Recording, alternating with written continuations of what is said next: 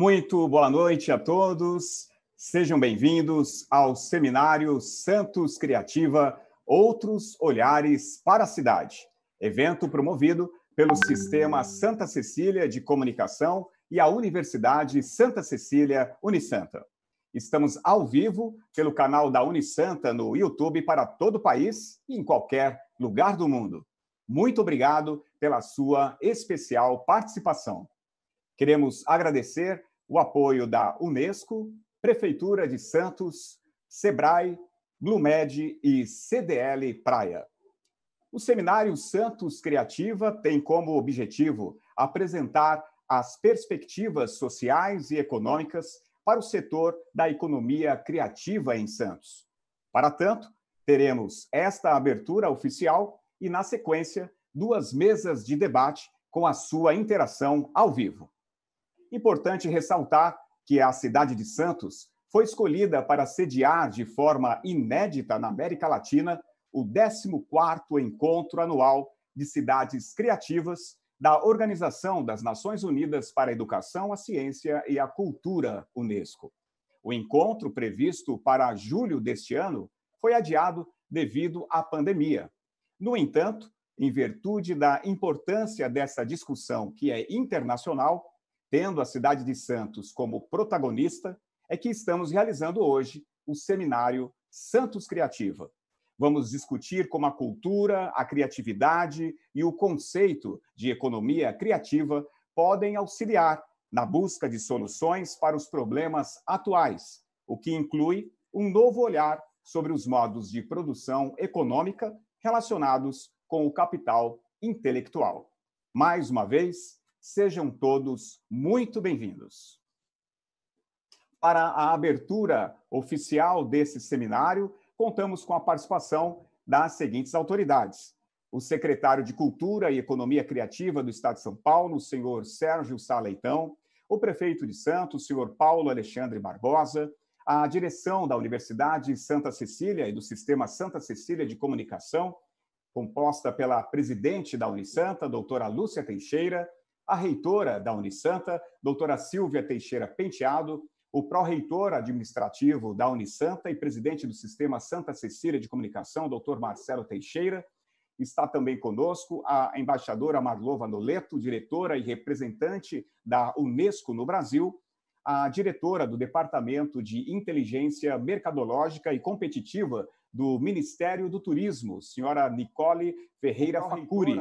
Queremos agradecer também a presença do gerente do SEBRAE, Baixada Santista, senhor Marco Aurélio Rosas, do secretário de Cultura de Santos, senhor Rafael Leal, agradecer também o diretor do Sistema Santa Cecília de Comunicação, Marcelo Teixeira Filho, e a sua presença, que é importantíssima neste seminário Santos Criativo.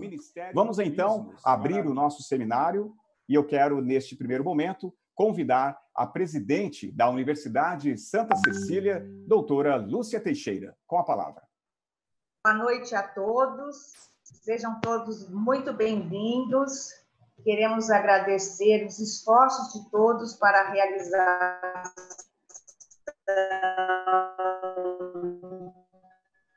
deste encontro importantíssimo. Eu começo agradecendo ao secretário de Cultura e Economia Criativa, Sérgio Salitão, que não mediu esforços para estar aqui hoje conosco, cancelando outros compromissos, o nosso prefeito de Santos, também aqui presente.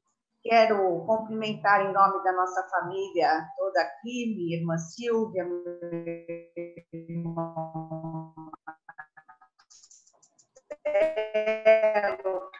a embaixadora do, da Unesco, professora, também a diretora do Ministério do Turismo, a senhora Nicole, o nosso gerente do SEBRAE, Marco Aurélio, secretário de Cultura, Rafael Leal, e também e principalmente todas as pessoas que nos acompanham e que fazem, realizam e não estão em isolamento social. Estamos todos nessa convergência virtual e criativa.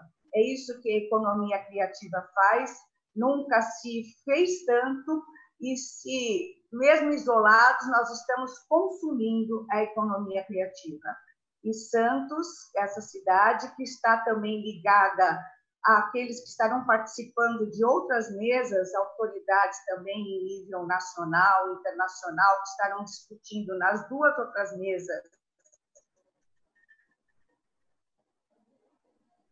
esses importantes eventos e estamos nessa grande rede de fazer pelo Brasil, de fazer pelo nosso povo aquilo que há de melhor, porque a nossa criatividade é ilimitada. Os recursos naturais, se a gente não cuidar deles bem, eles podem acabar, mas a criatividade, o conhecimento e ouso dizer até o amor, eles são inesgotáveis. Então nós estamos aí unidos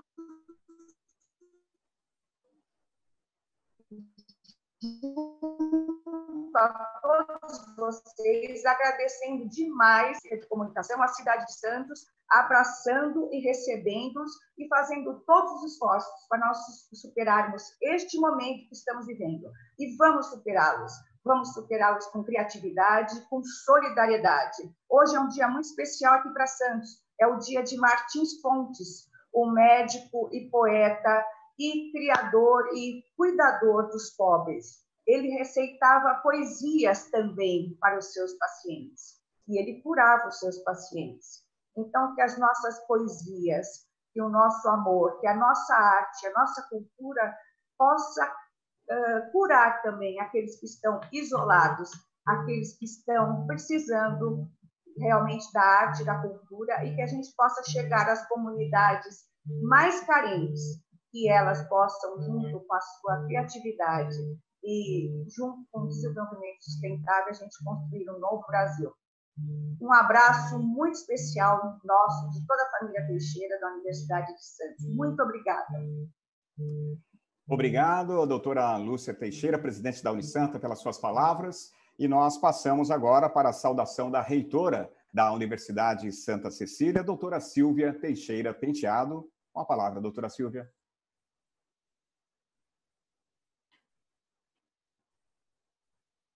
Sem áudio, doutora Silvia, vamos voltar aqui. Vamos abrir o microfone da doutora Silvia, por favor. Já, já está aberto aqui. Ok, pode, pode começar, doutora, por gentileza. Boa noite a todos. Nesse entardecer, é um privilégio estar recebendo todos aqui, quando a Universidade Santa Cecília e o seu sistema de comunicação caminham para 60 anos de existência. É um privilégio porque, ao longo de toda essa trajetória, Estou vendo aqui diversas instituições públicas, privadas, gestores, alunos, professores, interessados, inventores, que fizeram com que esta parceria com a Unisanta possa originar uma cidade melhor, fazer com que o nosso PIB criativo brasileiro, que hoje é três vezes mais proporcionalmente ao PIB brasileiro, possa resultar em maior transformação transformação e sobrevivência de uma vida cada vez mais sustentável. Disponham da Unisanta, da nossa família como um todo, fazendo aqui treinamentos, capacitação, eventos, ambiente de trabalho, porque na verdade a criatividade ela se estende além de uma profissão. A Lúcia citou Martins Fontes, que era médico, e ele com Olavo Bilac fundaram uma empresa de publicidade, vejam quanto empreendedorismo para divulgar as coisas do Brasil na Europa. E é isso. Se você dispõe de uma ideia, mantenha essa semente com uma forma cada vez melhor de mantê-la fértil e fazendo com que isso possa gerar um negócio e agregar cada vez mais condições para o nosso Brasil.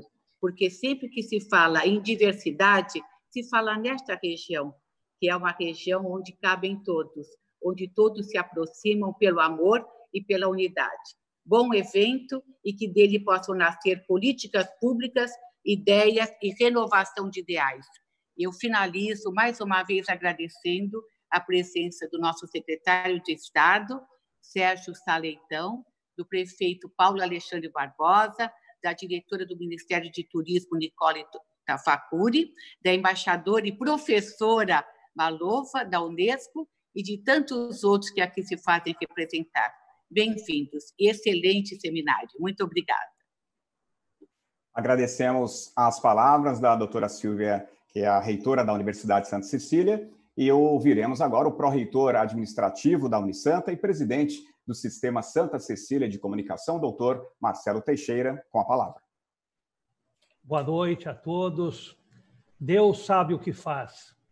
Num momento crítico de pandemia, ninguém esperava, Santos foi escolhida como sede de um importante evento que estaremos aqui a partir desse momento não só discutindo a criatividade, nós estaremos ao mesmo tempo encontrando motivos, razões, luzes, bênçãos para espalhar para Santos, para o Brasil e para o mundo toda a tradição que existe na Baixada Santista. Uma tradição calcada na área da educação, nas artes, na música, no futebol. Temos o maior atleta do século, Rei Pelé, o embaixador dos clubes brasileiros no mundo, que é o Santos Futebol Clube.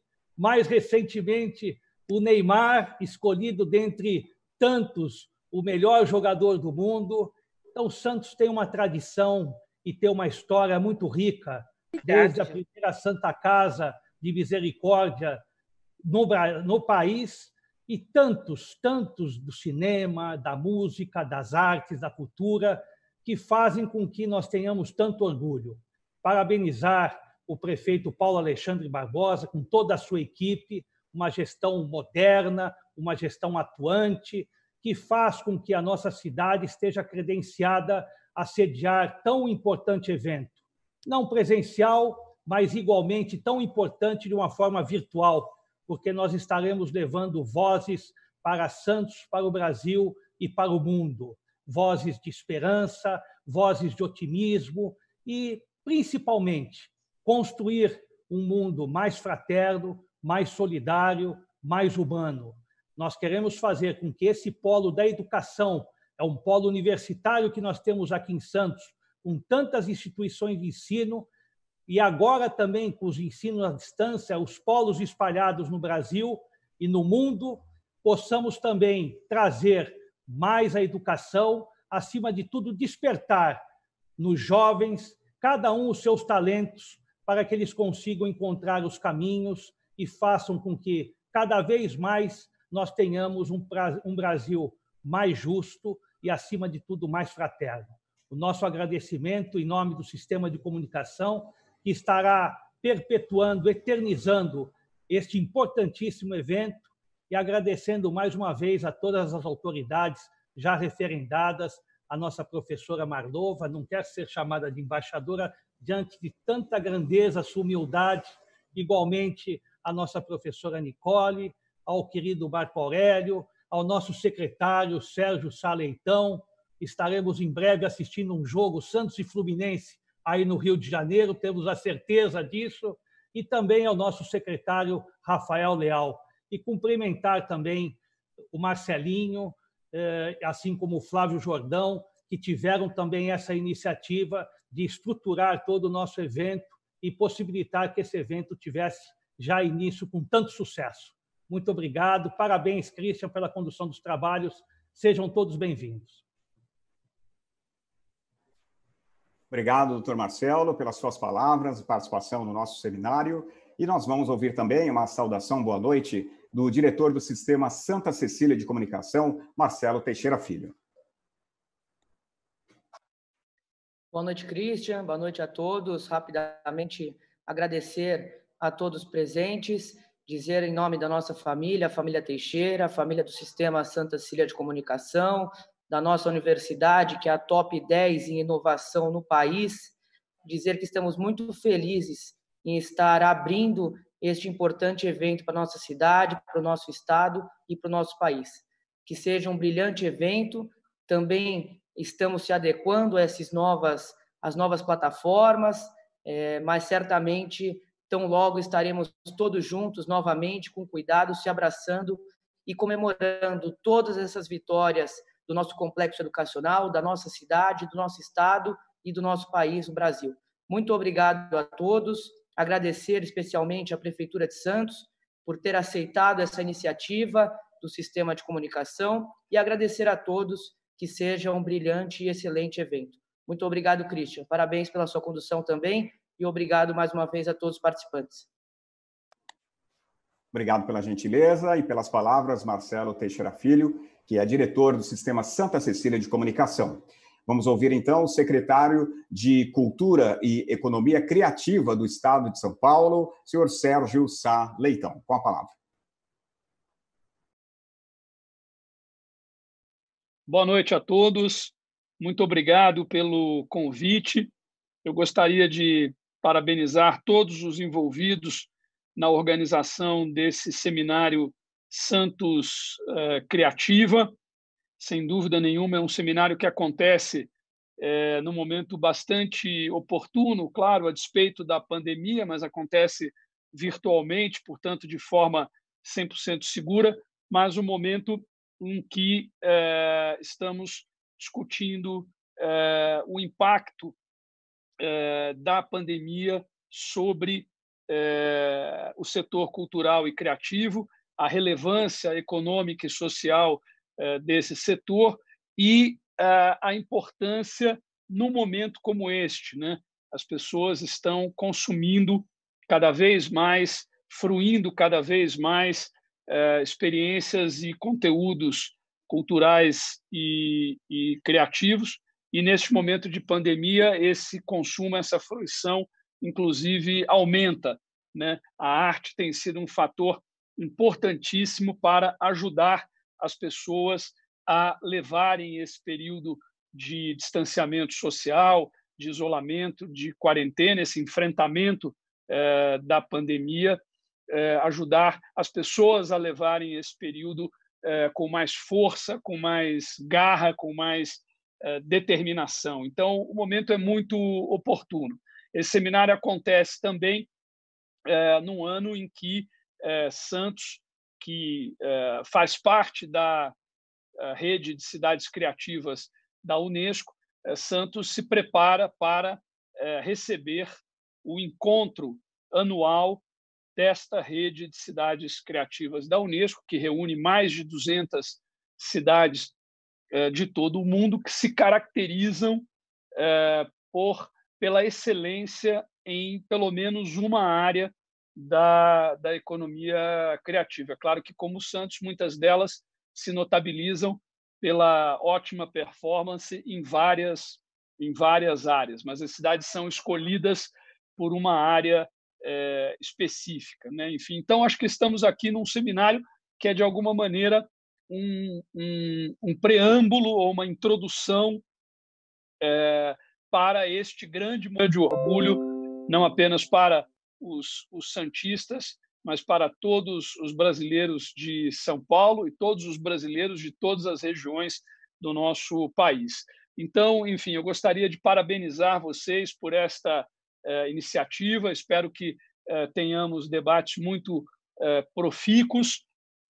Eu gostaria de deixar aqui, em nome do governador João Dória e do governo do estado de São Paulo, uma mensagem, não apenas de parabéns a vocês pela realização do evento, mas uma mensagem de eh, valorização da arte, da cultura, da economia criativa. Nós estamos falando de um setor que tem um impacto imenso sobre o desenvolvimento humano, econômico e social do nosso país, dos nossos estados e das nossas cidades. Um setor que é uma vocação eh, da sociedade eh, brasileira por conta do grau de diversidade e de intensidade das expressões, das manifestações artísticas. É um dos setores mais importantes da economia global e essa importância não apenas se renova, mas aumenta, se potencializa agora que nós estamos vivendo a quarta revolução industrial, que é justamente baseada é, em conhecimento, inteligência e é, criatividade. E, como eu disse, por sorte, trata-se de um dos grandes ativos e uma das grandes vocações da nossa sociedade. O nosso desafio, em todas as instâncias, estou pensando aqui em governo federal, governos estaduais, governos municipais, é como nós podemos é, valorizar aproveitar também cada vez mais o que a economia criativa nos oferece. Há um vastíssimo potencial ainda a ser realizado e, ao realizá-lo e ao maximizá-lo, estaremos dando um impulso imenso no desenvolvimento humano, econômico e social eh, do nosso país, dos nossos estados e das nossas cidades. É isso que ficará evidente neste seminário, nas mesas, nos debates eh, que, que virão. Nós estamos falando também de uma grande oportunidade para os nossos jovens, porque nós estamos falando de profissões que são profissões do presente e profissões do futuro, e profissões que oferecem, além de uma perspectiva profissional e financeira importante, relevante, oferecem também algo que todos nós buscamos, que é potencial de realização, algo que nos realize, que justifique nossa presença aqui e agora no planeta, nossas nossas vidas. Acho que todos buscamos ser mais relevantes e esta é uma, uma área que oferece esta perspectiva para os nossos uh, jovens. Nós temos feito, procurado fazer, a partir do governo de São Paulo, um grande trabalho de uh, valorização uh, da economia criativa do Estado, que responde por 3,9% do PIB estadual, cerca de um milhão e meio de empregos, está entre as dez maiores atividades da economia de São Paulo. Temos procurado reconhecer e valorizar essa área e também fazer um grande investimento, sobretudo no interior e no litoral, no sentido de impulsionar o desenvolvimento desta área, justamente por entendermos o seu papel estratégico para o desenvolvimento pleno do Estado. Em 2019, fizemos um investimento recorde da ordem de 1,2 bilhão de reais, e este ano, a despeito eh, da pandemia e da crise gerada pela pandemia, que certamente nos abala a todos, eh, faremos um investimento eh, semelhante com o intuito justamente de promover a economia criativa no estado de São Paulo. São Paulo responde por 50% do PIB criativo do nosso país. Portanto, é uma força, é uma potência em economia criativa. Temos que reconhecer, valorizar e impulsionar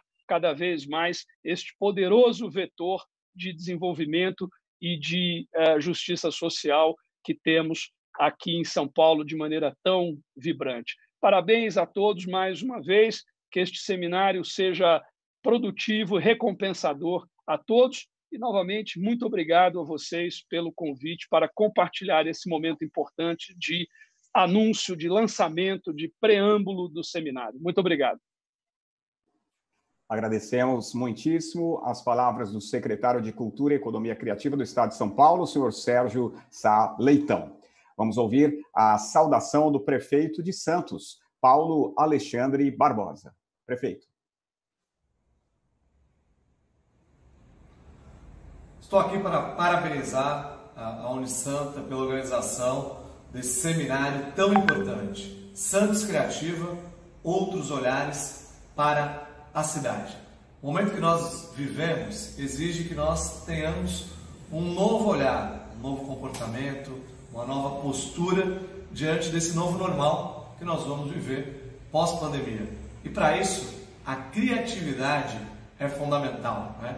Estimular a economia criativa, estimular o talento das pessoas para que a gente possa atravessar esse momento, superar esses desafios que se impõem para os próximos anos. Portanto, é muito importante essa discussão no âmbito da universidade, o Sistema Santos Civil de Comunicação, com a participação da Unesco, que fará o encontro é, de cidades criativas, principal evento do mundo de economia criativa, aqui na cidade de Santos. Santos será palco mundial desse encontro e é fundamental que as universidades, que a população, que a cidade esteja envolvida e comprometida com esse evento. Parabéns e um belo evento a todos vocês.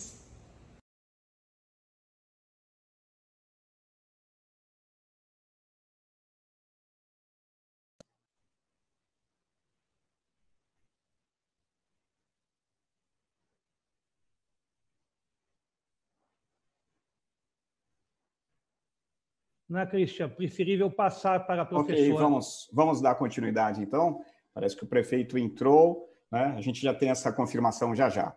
Vamos ouvir a embaixadora Marlova Noleto, diretora e representante da Unesco no Brasil. Muito obrigado pela presença. A senhora está com a palavra.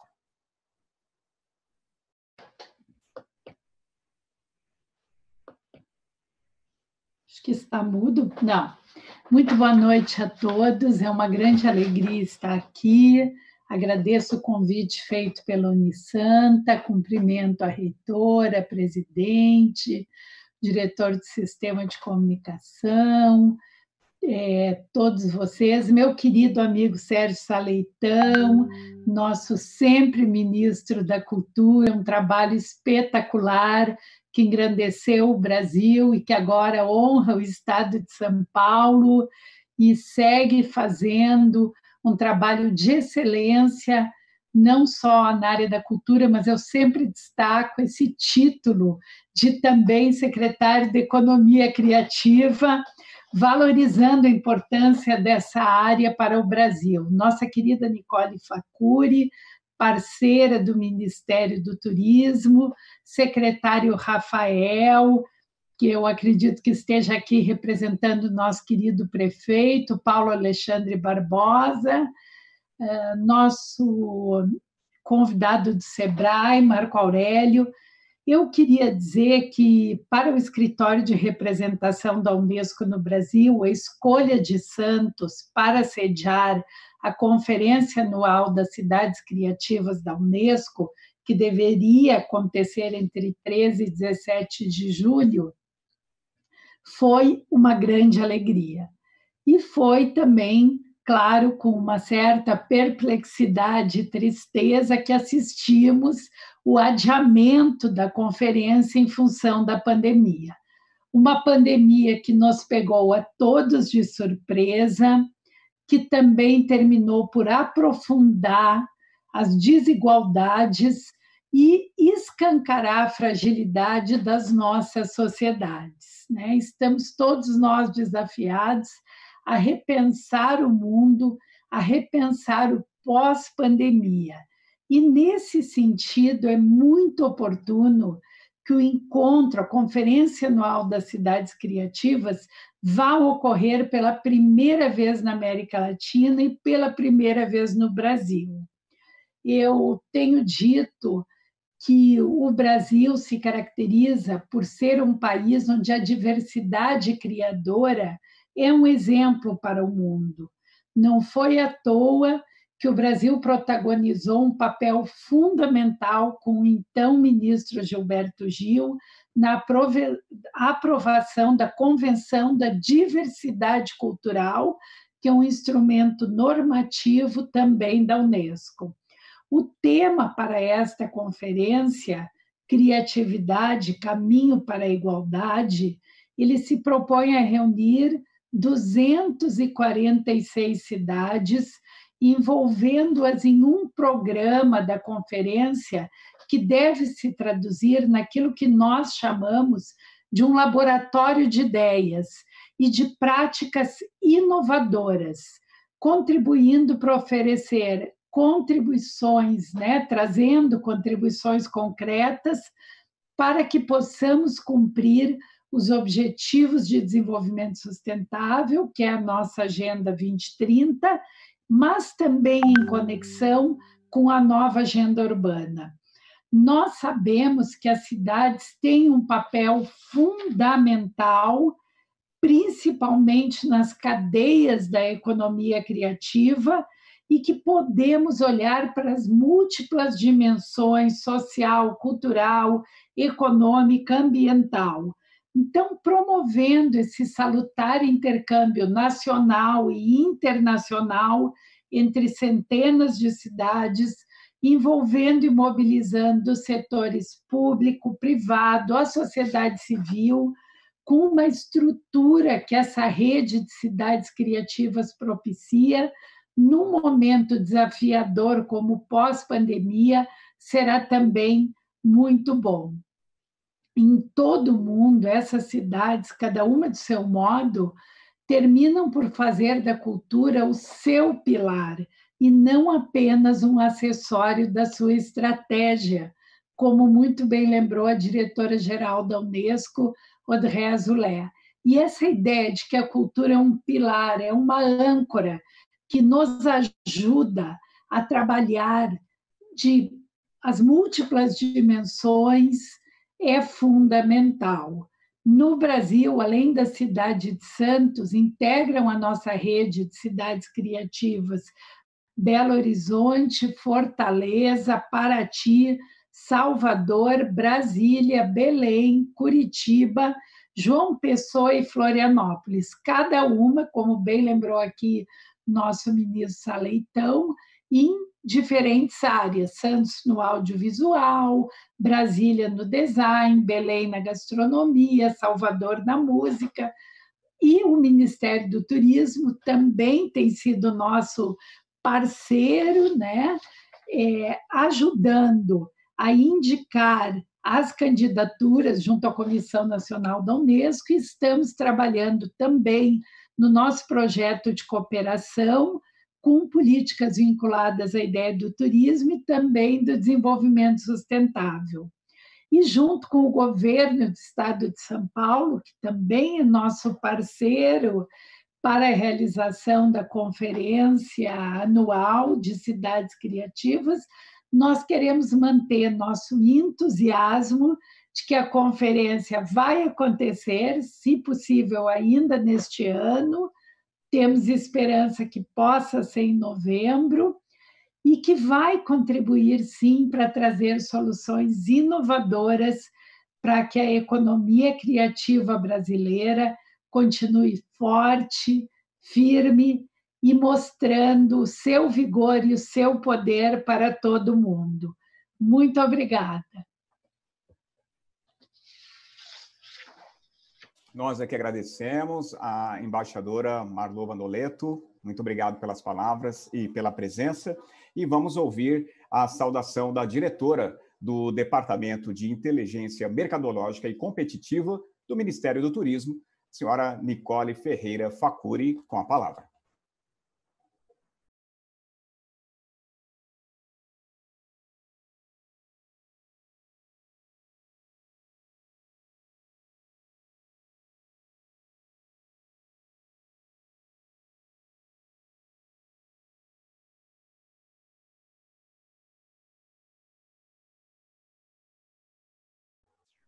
Oi, vocês estão me ouvindo?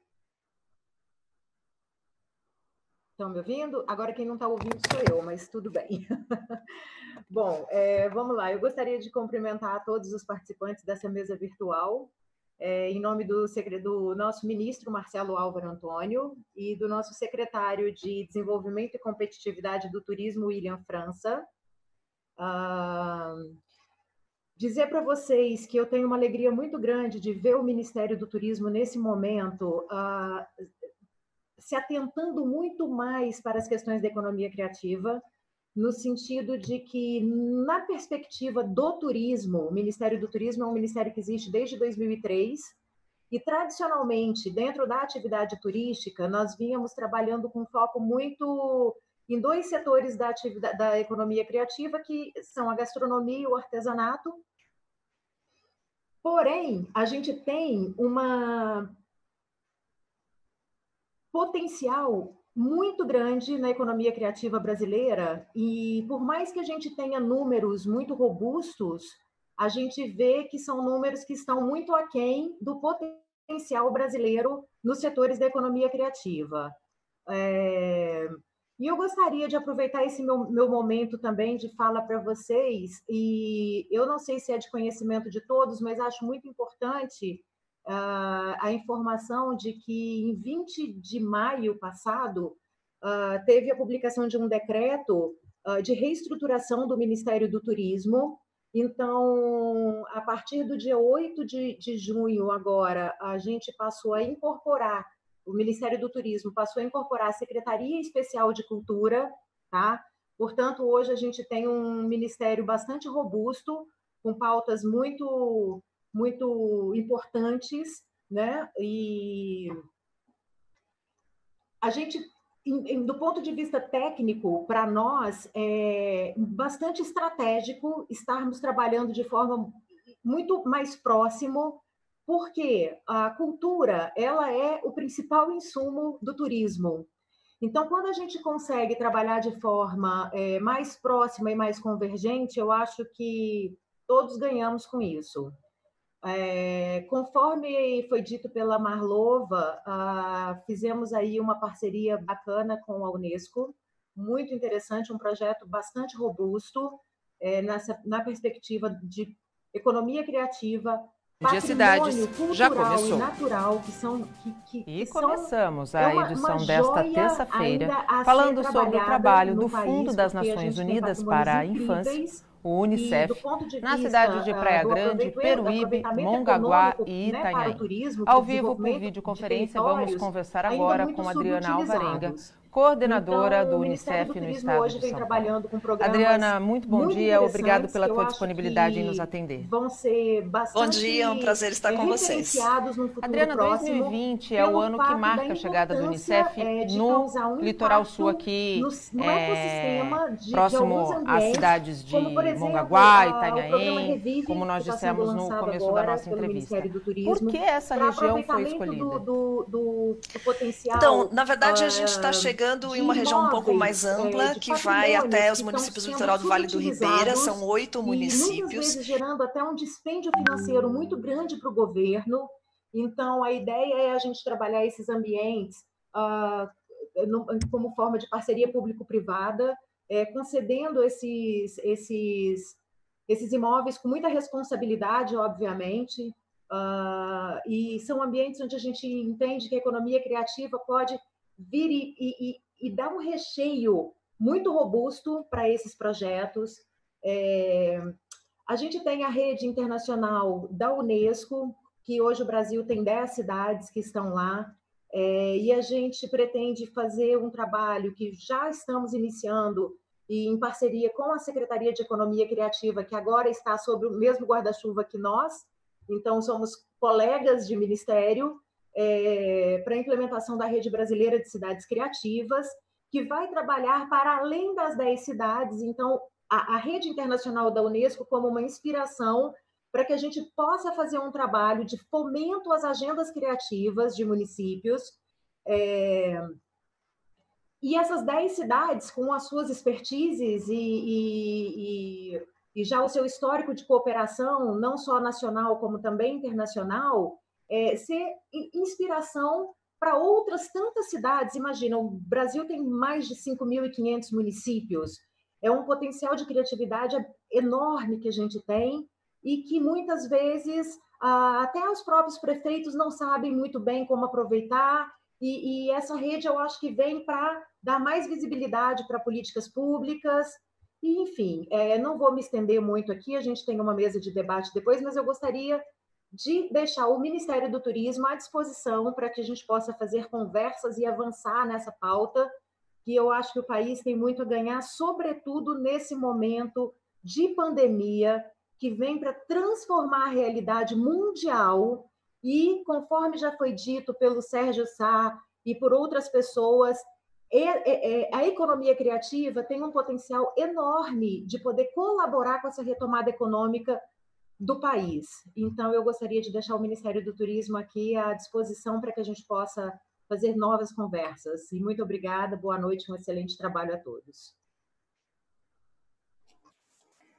Muito bem, dessa forma queremos agradecer também as palavras da diretora do Departamento de Inteligência Mercadológica e Competitiva do Ministério do Turismo, Nicole Ferreira Facuri, muito obrigado pelas suas palavras. E desta forma, nós estamos encerrando a nossa abertura. Teremos agora uma mesa de debates, é, inclusive com representantes do SEBRAE e da Secretaria de Cultura de Santos. Agradecemos aqui ao Marco Aurélio, do SEBRAE, agradecemos ao secretário de Cultura de Santos, Rafael, também, pela participação nessa mesa de abertura, mesa virtual e a presença de todos né, que estão aparecendo aí para os nossos participantes. Muito obrigado a cada um de vocês que deu um brilho todo especial neste nosso evento, Seminário Santos Criativa, Outros Olhares para a cidade. Vamos então passar a programação ao jornalista Gustavo Klein, que dá sequência com a mesa de debates. Obrigado a todos e as autoridades estão liberadas. É com você, Gustavo.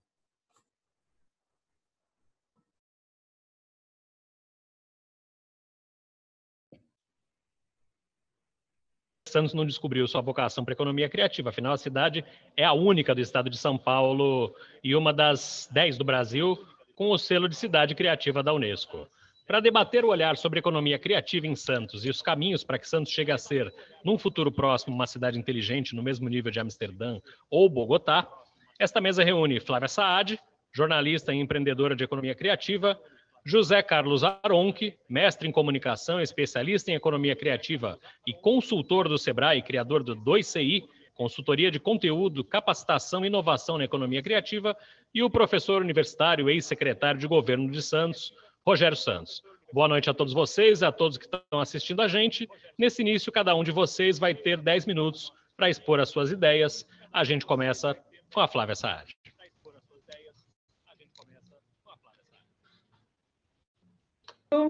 Boa noite, Gustavo. Boa noite aos convidados, a todo mundo que está assistindo.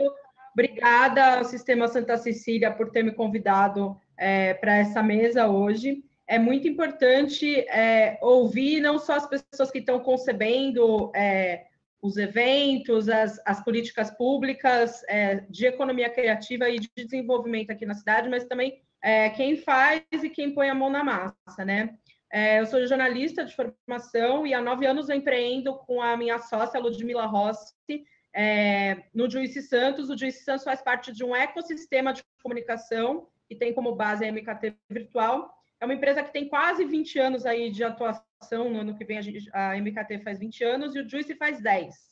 É, e o Juice nasceu muito da nossa inquietação em perceber as coisas interessantes e essa efervescência criativa e cultural que estava acontecendo na cidade, principalmente é, junto ao público mais jovem, é, que estava ali é, um pouco carente, um pouco sem referência para buscar é, informações e, e, e, uma linguagem relevante, né?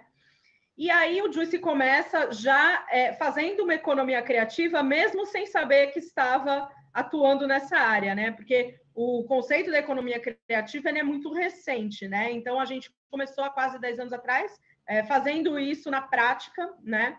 Utilizando aí, então, é, fortale querendo fortalecer o pessoal da gastronomia, da cultura, o pessoal da cultura abraça muito o Juice, é, o pessoal é, das artes, do grafite, da arte de rua, um, é, todos, enfim, todos os espectros aí, todas as, as, as, variáveis da cultura estão muito presentes no DNA do Juice.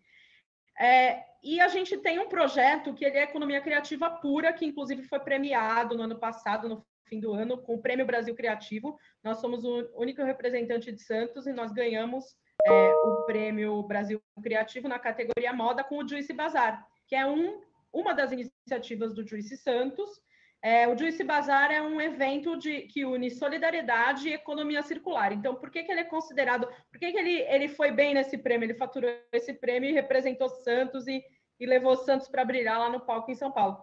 Porque é, tem o tripé da moda, da moda sustentável, né? De você é, mobilizar toda uma comunidade para doar essas peças, para doar peças que vão ser vendidas no Juice Bazar. As pessoas que compram também estão fazendo essa economia circular e todo esse, esse dinheiro levantado vai para causas sociais. Então, é um negócio de impacto social. E a economia criativa e os negócios de impacto social, eles estão intrinsecamente ligados. Uh, a gente está fazendo, como, como parte do, do, do, prêmio que a gente ganhou, a gente está fazendo uma mentoria, a gente está recebendo uma mentoria do Lucas Foster, que é uma das maiores, é, um dos maiores nomes da economia criativa no Brasil é, para oferecer possibilidades de como a gente pode aumentar a nossa, a nossa atuação na, na área da economia criativa e fortalecer mais ainda ela aqui em Santos. É, e é legal falar que a gente está representando Santos também no documentário Brasil Criativo, que vai ser vai estrear no dia 17 de julho, uh, que foi uma, uma das, uma das um, de, um dos desdobramentos desse prêmio Brasil Criativo que a gente ganhou com o Dice Bazar. Uh, além do Juice Bazar, é, a, o, o Juice Santos ele tem algumas frentes de negócio, né? Então, por isso que a gente também é, está inserida dentro da economia criativa, porque é, a economia criativa é, é pegar todas essas oportunidades e fazer uh, virar negócio, né? Então a gente tem aí o portal, a gente tem é, o Juice Bazar, que são eventos, a gente tem também os produtos afetivos que surgiram dessa inquietação de, é, de que a cidade tinha aí é, uma, uma, uma, talvez uma oportunidade, uma lacuna de negócio que, que era ter um produto que representasse a nossa identidade de uma forma bem humorada, divertida, é, e que fosse e que falasse com as pessoas. A economia criativa tem muito isso, de fazer as pessoas se sentirem parte, né, daquilo. É importante falar que também é, eu fiz uma matéria nesse ano no, no mês de março, no mês da mulher, é, justamente falando sobre o evento da Unesco é, e ligando com o fato de que as mulheres são é, um, um grande motor propulsor da economia criativa. Porque se você for ver aí é, as, as mulheres uh, as mulheres negras, as mulheres, as mulheres que são uh, chefes de família, né, que, enfim, uh, tocam seus lares sozinhas, elas acabam caindo na economia criativa sem nem perceber que elas estão fazendo isso, né? Então, essas pessoas também ajudam a movimentar. A gente sempre fala que o Juice gosta de fazer essa movimentação, o Juice tem esse propósito de movimentação, e a gente, a gente sempre fala que a gente quer fazer a roda da economia girar aqui em Santos. É, e por isso que a economia criativa é tão importante. Nesse momento que a gente está vivendo, né, eu acho que é, tem muita gente preocupada com a parte da economia e talvez esquecendo um pouco dessa parte do criativa, né? Porque é, a gente teve muito pouco tempo e foi muito no susto que os negócios tiveram que se reinventar, né?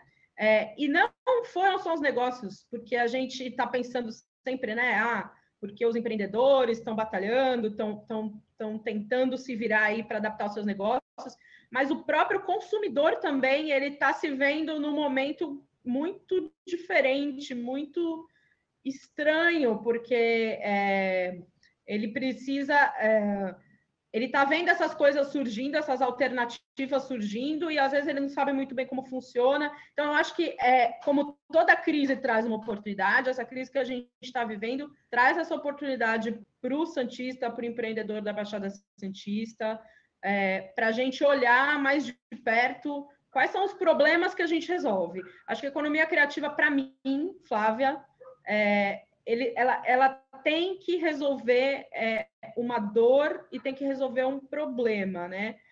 É, um problema de vida ou morte, né? Porque, afinal de contas, a gente está lidando aí com criatividade, com, com, cultura, né? Então, quando a gente fala das camisetas, por exemplo, né, do Juice, é, elas viram objetos de desejo, elas viram é, coisas que movimentam a economia e levantam a autoestima de uma cidade inteira, né? Ninguém está morrendo por causa disso, ninguém está morrendo por causa disso. Mas não é bom a gente ter uma autoestima alta como, como população, como se sentir parte de um lugar, como se sentir. É, isso eu acho que está faltando aqui em Santos. É, própria, a própria população se reconhecer como uma cidade criativa, entender o que, que é esse conceito, entender o que diferença isso faz na vida dela, porque afinal de contas, é, quando a gente fala é, isso aqui pode ser só uma camiseta quando eu estou mostrando aqui. Mas a gente está falando aí de toda uma cadeia de emprego, de é, a, a, economia criativa ela não trabalha não só pessoas que trabalham com criatividade trabalham nela. Então você pode empregar desde motorista estampador estamparia né? É, quem costura faz a confecção quem faz quem planeja modelagem mas elas não têm um trabalho propriamente criativo mas elas um estão minuto, envolvidas Flávia. na economia Então, acho que falta. É, a gente tem um caminho aí a percorrer, e eu acho que a gente está. Santos está trilhando esse caminho, que é fazer com que a cidade se reconheça e que as pessoas se reconheçam como parte dessa economia criativa. Perfeito, obrigado, Flávia. É fundamental ouvir quem põe a mão na massa e sente o mercado, as necessidades e as demandas bem de perto. Eu queria convidar o professor Rogério Santos para os seus 10 minutos iniciais.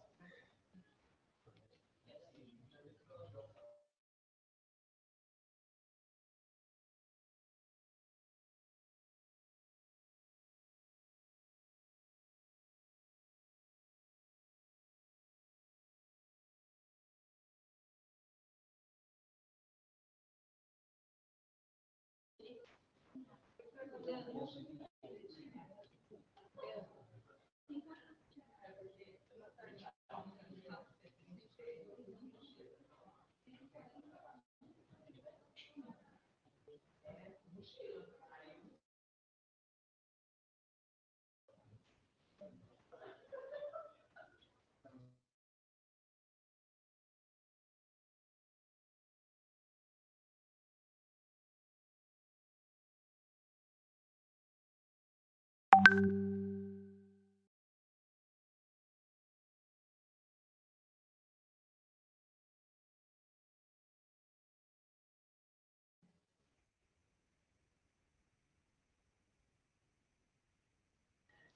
Professor Rogério, estamos com um probleminha de som, nossa técnica está tentando resolver aqui. É...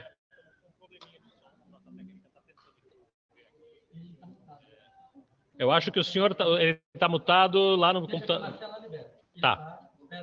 Resolveu? Ouvindo? Agora estamos ouvindo. Começa Perfeito. de novo, Gustavo? Come, começa do zero.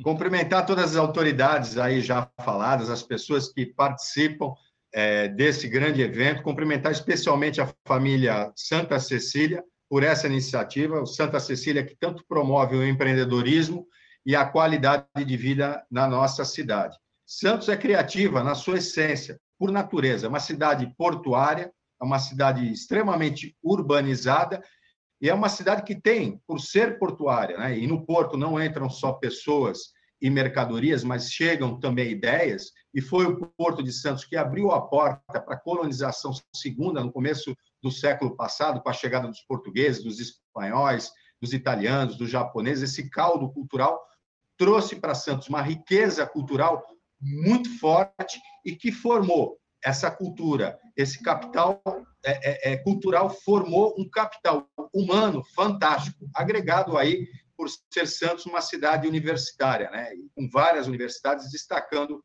mais uma vez a universidade, a Santa Cecília. É, ser uma cidade criativa, além de dessa característica cultural, capital humano, é uma é uma cidade que também tem que atrair pessoas de outros locais. E para isso a qualidade de vida é fundamental. Santos possui uma qualidade de vida é, excepcional. É o sexto IDH do Brasil, né? e o nosso IDH é 0,86 é, a nota, ou seja, muito alto, é igualável a Portugal, que é uma das melhores cidades de qualidade de vida europeia, uma das cidades que destaca pelo seu acervo cultural, pela sua efervescência cultural, turística e da qualidade de vida. É, mas em Santos, a realidade não é só essa. Nós temos IDHs em alguns bairros, como da Suécia, mas alguns pontos de extrema pobreza. Destaco o DIC, na zona noroeste, destaco os cortiços na região central e algumas ocupações irregulares em áreas de morro, mas são bem localizados. E Santos só será uma cidade criativa, com qualidade de vida, com igualdade, através de algumas ferramentas. E foi aí que a política pública de, de, de, da economia criativa ela entra como uma política de governo é, o investimento da economia criativa na igualdade social, na geração de renda, na, na inclusão econômica, como muito bem falou a Flavinha, Flávia Saad, e também que, que é a promoção da igualdade social, mas também na organização da cadeia produtiva. Santos era uma cidade criativa, sempre foi.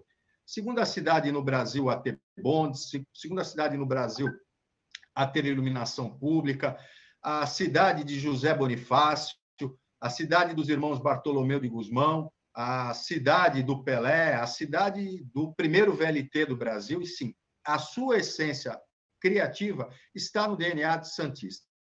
Quando Santos é, optou pelo, pela busca do selo de economia criativa da Unesco, nós já éramos uma cidade criativa, né? mas o poder público entendeu que o selo ele traria esse reconhecimento que a Flávia falou de, de, do que é economia criativa, de que Santos é uma cidade criativa, de acreditar na cidade de Santos como potencial econômico.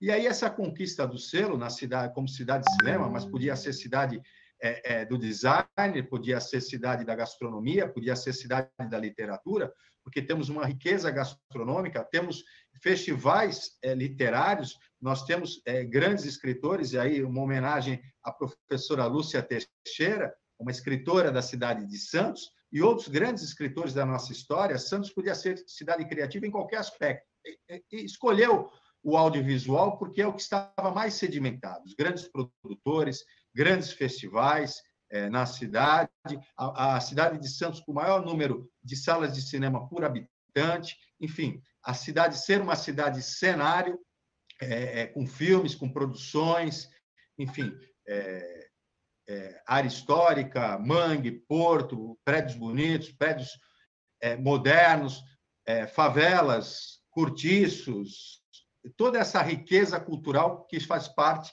da cidade de Santos. Então, a importância do selo enquanto reconhecimento é, de cidade criativa, ela é importante nisso, porque, além de promover a igualdade social, é a organização da cadeia produtiva que já existe em Santos. E o selo trouxe esse intercâmbio com a Unesco. Né? Conseguimos promover eventos através da Unesco, eventos do audiovisual, da gastronomia, fazer de Santos uma cidade internacionalmente reconhecida como cidade criativa é fundamental para a autoestima de Santos.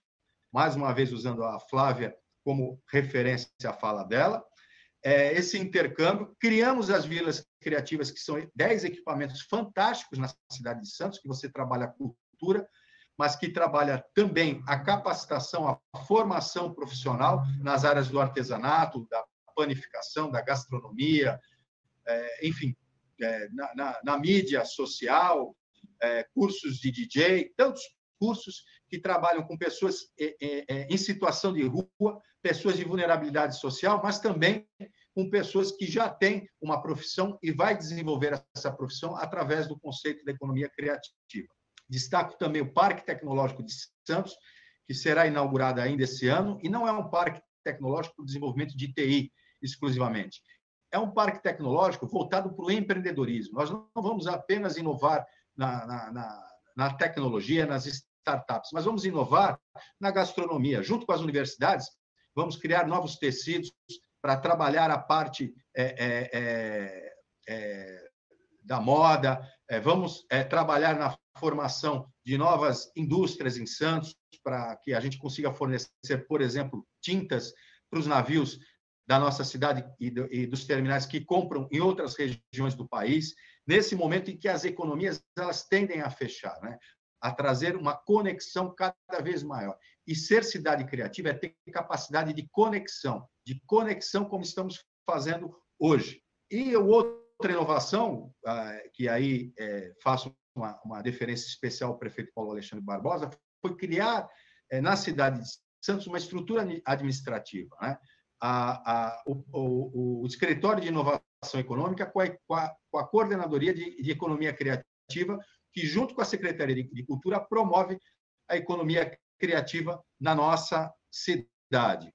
Santos tem todo esse caldo cultural e a gente tem que destacar todo esse potencial. Eu, uma vez, tive a ousadia de, de comparar Santos com Barcelona, com um representante da cidade de Barcelona. E falei para ele: olha, Santos tem praia como Barcelona tem praia, Santos tem porto como Barcelona tem porto, Santos tem cultura, tem história como Barcelona tem cultura e tem história, Santos tem o Santos, Barcelona tem o Barcelona, Santos tem o Pelé, vocês têm o Messi. Santos tem o Neymar e vocês têm o Neymar. Só que a diferença é que Santos é conhecido apenas no mundo, internacionalmente, pelo Pelé, e Barcelona é conhecida por tudo. Então, esse potencial que a gente acredita na cidade de Santos, porque Santista é bairrista, e aí a gente tem a liberdade poética de comparar Santos com Barcelona, uma das cidades mais criativas do mundo, mas Santos também será, né? com empreendedores criativos, com toda essa estrutura, com as universidades, com essa parceria e com essa soma de esforços. Um minuto, né? principalmente do poder público transformar a economia criativa, e eu vejo a fala da Flávia, isso me deixa muito contente, numa política de governo, numa política pública, onde a sociedade compra esse selo, reconhece a economia criativa e aí se solidifica como uma cidade criativa. E para terminar, para que a gente transforme é, é, Santos numa Barcelona, numa, numa política pública, eu vou falar do, do Raul Seixas, né? que sonho que se sonha sozinho é só um sonho. Agora, esse sonho que hoje, através de Santa Cecília, sonhamos em conjunto, na Barcelona, numa política pública, é um sonho que vira realidade. Então, parabéns a todos que participam desse evento. Obrigado, Rogério. De, de fato, Santos é uma das cidades que mais investem nesse segmento. Para encerrar as considerações iniciais, José Carlos Arunque, a palavra é sua.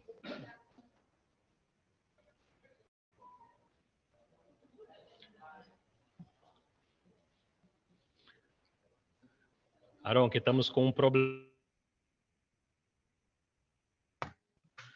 É, o problema era meu mesmo, né? A gente está no novo normal. e normalmente a gente falava sem ligar o microfone, né? Mas eh, agradeço inicialmente a Unisanta, né, que teve a iniciativa de assumir esse evento e fazer ele acontecer com o mesmo brilhantismo, como se fosse um presencial, mas atraindo pessoas, integrando pessoas, isso é muito importante, né? O Sebrae que fez o convite para fazer esse papo, participar desse papo, né? O Rogério e a Flávia aí, que são os colegas para discutir esse papo, que me deixaram muito pouco para falar, né? Mas é, por isso vou pedir licença até para me ajudar com uma tela que eu vou compartilhar com vocês, para a gente começar a falar um pouco do conceito de economia criativa né, e tentar tangibilizar para como que a cidade poderia avançar ainda mais né, nesse, nessa característica que ela tem, que é evidente, reconhecida, reconhecida mundialmente, né, e que apenas precisa é, ter maior retorno com isso. Né. Eu queria saber só se vocês estão é, vendo a tela. Estamos sim. Ela chegou, então, inicialmente a gente vai é, tentar é, apresentar né, esse conceito de economia criativa alicerçado né, por três necessidades que são apresentadas em todas as cidades do mundo onde a economia criativa dá certo. Né? É, em primeiro lugar, falar que é importante a gente entender né, a economia criativa como indústria, comércio e serviços. Né? A gente não está falando só de serviços, né? só de é, gastronomia, só do restaurante, só do turismo, só do artesanato. Nós estamos falando de toda a indústria que fornece esses insumos, né? que desenvolve esses insumos, o comércio né? que faz essa economia gerar e os serviços né? que estão apoiando é, todos esses negócios da economia criativa. E a gente também integra com tecnologia, conteúdo, cultura, artes né, e uma infinidade de segmentos econômicos que fazem é, a riqueza de um, uma cidade, né, de uma região e de um país. Então, esse alicerce da economia criativa, é, nós estamos apontando como, em primeiro lugar, a tecnologia. Né, e quando a gente fala de tecnologia, nós estamos falando de tendências. Quando a gente fala de tendência, a gente está falando de pesquisa. Né? E nisso, a universidade, né, a Unisanta, ela pode apresentar isso com muita excelência, contribuindo para o desenvolvimento regional. Quando a gente fala de tecnologia, nós estamos falando de infraestrutura e de redes digitais. Né? E a gente pode tangibilizar isso é, com esse mesmo evento. Né? O que seria né, se Santos não tivesse né, uma infraestrutura, né, uma rede digital que possibilitasse né, é, é, promover esse evento, ao invés de presencial, através de uma rede. Né? O que seria se não fosse a Unisanta prover né, toda essa infraestrutura né, para que todo o país, todo mundo pudesse é, se aproveitar desse conteúdo. Então, tecnologia, dentro da economia criativa, faz parte desse alicerce, né, um dos alicerces fundamentais. Né? E, paralelo a isso, também né, a propriedade intelectual. Né? Em todo lugar do mundo da economia criativa, dá certo, o respeito às marcas, às patentes, aos direitos autorais, ele passa a ser fundamental, porque o, o artista, né, a gente vai chamar desde aquele que faz a sua pulseira, pinta né, o seu quadro ali na, na praia, é, ele precisa ser respeitado, né? ele não pode ter a sua arte é, reproduzida infinitivamente. Né? É, é necessário que os direitos autorais, as marcas, a patente, toda a propriedade intelectual seja regulamentada e respeitada né? acabar com a pirataria, é, diminuir né, essa troca né, de material que é produzido pelo artista, né, a reprodução de livros indiscriminadamente, é, tudo isso faz parte né, de um respeito que se tem pelo artista né, e pelo criativo. E é, o alicerce, ele é formado pelas políticas públicas. Né? Quando a gente fala políticas públicas, nós estamos falando de políticas públicas municipais, estaduais e federais integradas. Né? E o que compõe essas políticas públicas, em primeiro lugar, a capacitação. Né? É necessário capacitar os artistas para que eles também tenham uma capacidade de gestão da sua produção.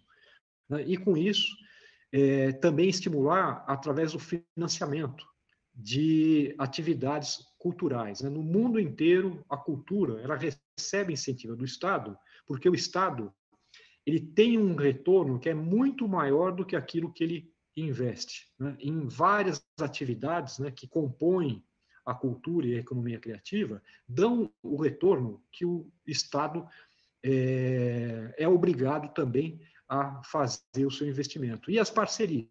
Né? As políticas públicas elas promovem as parcerias público-privadas porque existem é, inúmeras marcas que precisam ter é, a, sua, a sua marca próxima ao grande público. E se uma política pública estimula né, a aproximação dessas marcas com as artes, espetáculos, né, com tudo que a economia criativa promove, os dois lados são beneficiados. Né? E aqui é, nós temos inúmeras formas para classificar a economia criativa e podemos pegar inúmeros autores. Né? Eu gosto de pegar é, essa publicação da Firjan, né, que é da Federação das Indústrias do Rio de Janeiro, porque ela tangibiliza a economia criativa com atividades de mercado, com a indústria criativa. Vários outros autores né, é, vão apresentar também com bastante competência, né, mas para a gente é, poder falar né, sobre quais são essas atividades, eu gosto de apresentar esses segmentos, que se a gente somar aí dá mais de 50 é, segmentos econômicos, né, em publicidade, design, arquitetura, expressões plurais, patrimônio, música, arte, editorial, audiovisual, pesquisa e desenvolvimento, tecnologia, em quatro grandes, grandes grupos que estão nessa classificação de consumo, cultura, mídia e tecnologia. Né? A gente não é, finaliza a economia criativa com isso. Né? A gente inicia um debate, um bate-papo com é, esses segmentos. Né? E aqui eu tenho em mídia né, é, o segmento principal, que é o da cidade que se é, apresentou à Unesco, que está se apresentando com, ao mundo, como a cidade criativa do cinema, que faz parte do segmento audiovisual, que são vários segmentos integrados. Quando a gente fala de audiovisual, nós estamos falando de cinema, TV, vídeo, games, mercado editorial impresso e digital, as redes sociais. Né? É, e com isso, é, a gente demonstra né, o quanto é necessário apresentar o resultado tangibilizado. Nós temos dois aqui é, conteúdos né, que depois vão ser disponibilizados para todos que fizeram a inscrição nesse debate, nesse bate-papo. É, em primeiro lugar, né, é, parabenizar né, o secretário e antigo ministro da Economia, da, da Economia Criativa, é, da Cultura, que também agregava a Secretaria de Economia Criativa, quando desenvolveu esse mapa tributário da economia criativa, que mostra para os governantes, mostra para o poder público o quanto a economia criativa traz de resultado para o PIB. Né? Um dado que é, é fácil da gente entender é que a economia criativa ela representa no PIB brasileiro mais do que a indústria de confecção têxtil, né? ou seja, um gênero de primeira necessidade. Né? dois minutos. É dois minutos, Sim, Carol. Um gênero que é de primeira necessidade, que é o vestuário, fatura é, menos do que a economia criativa é, representa no PIB. E outro Outro estudo da economia criativa veio pelo Reino Unido, né, que está mapeando né, todas as atividades da economia criativa. Outro mapa também é esse, né, do censo das indústrias é, digitais de jogos, né, que foi desenvolvido pelo Ministério é, da Cultura é, na gestão do Sérgio Mendes. Outro também que é feito, produzido pela Câmara Brasileira do Livro, é a produção de vendas no setor editorial brasileiro. Então, todas essas pesquisas, elas são necessárias, né, para nós podermos é, tangibilizar isso, né, e, e poder apresentar a importância da economia criativa dentro desse contexto que impulsiona as cidades criativas. E aí vem o debate né, que nós estamos fazendo, que é como impulsionar ainda mais as cidades criativas. Né? Perfeito. Obrigado, Aronque. Primeira pergunta aqui vai para o Rogério. Rogério, nós temos diversas vilas criativas eh, realizando trabalho de capacitação para a economia criativa aqui na cidade e uma imensa maioria aí de, de artistas, uma, uma comunidade de artistas de praticamente todas as áreas, de todos os segmentos, alguma coisa que você descobre que, que, é nova, você descobre que já tem alguém aqui em Santos fazendo. Tem circo, tem cinema, tem literatura, todas essas áreas muito fortes. É, de que forma que a prefeitura está criando oportunidades para que todo esse pessoal possa, primeiro, sobreviver nesse período de pandemia, em que é, estão impossibilitados de realizar o próprio trabalho, e, é, passado isso, né, é, viver da arte que produz.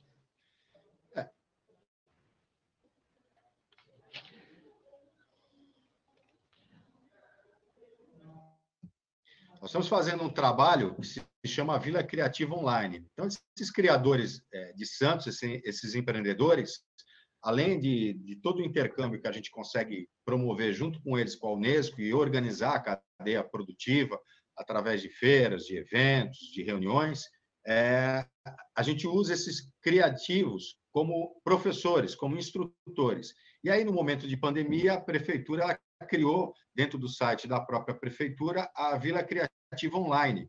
E são cursos online que são dados gratuitamente, através da plataforma do próprio professor, é, para as pessoas em casa. Então, foi uma forma da gente é, gerar renda para quem, a, a, a quem é, instrui, mas também criar uma nova expectativa, uma nova possibilidade de conhecimento para as pessoas que estão em casa.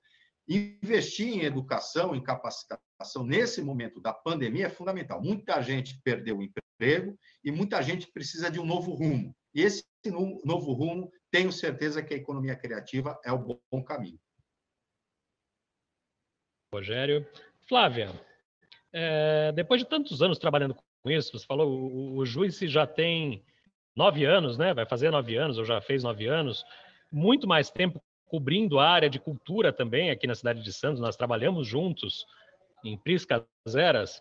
É, como é que você vê esse mercado por aqui? Você que é, atua, que tem promovido esses Juiz Bazar, tem entrado em contato com todas as áreas da economia criativa na cidade, é, o que você acha que falta de fato para eles ser uma das molas do desenvolvimento da cidade de Santos?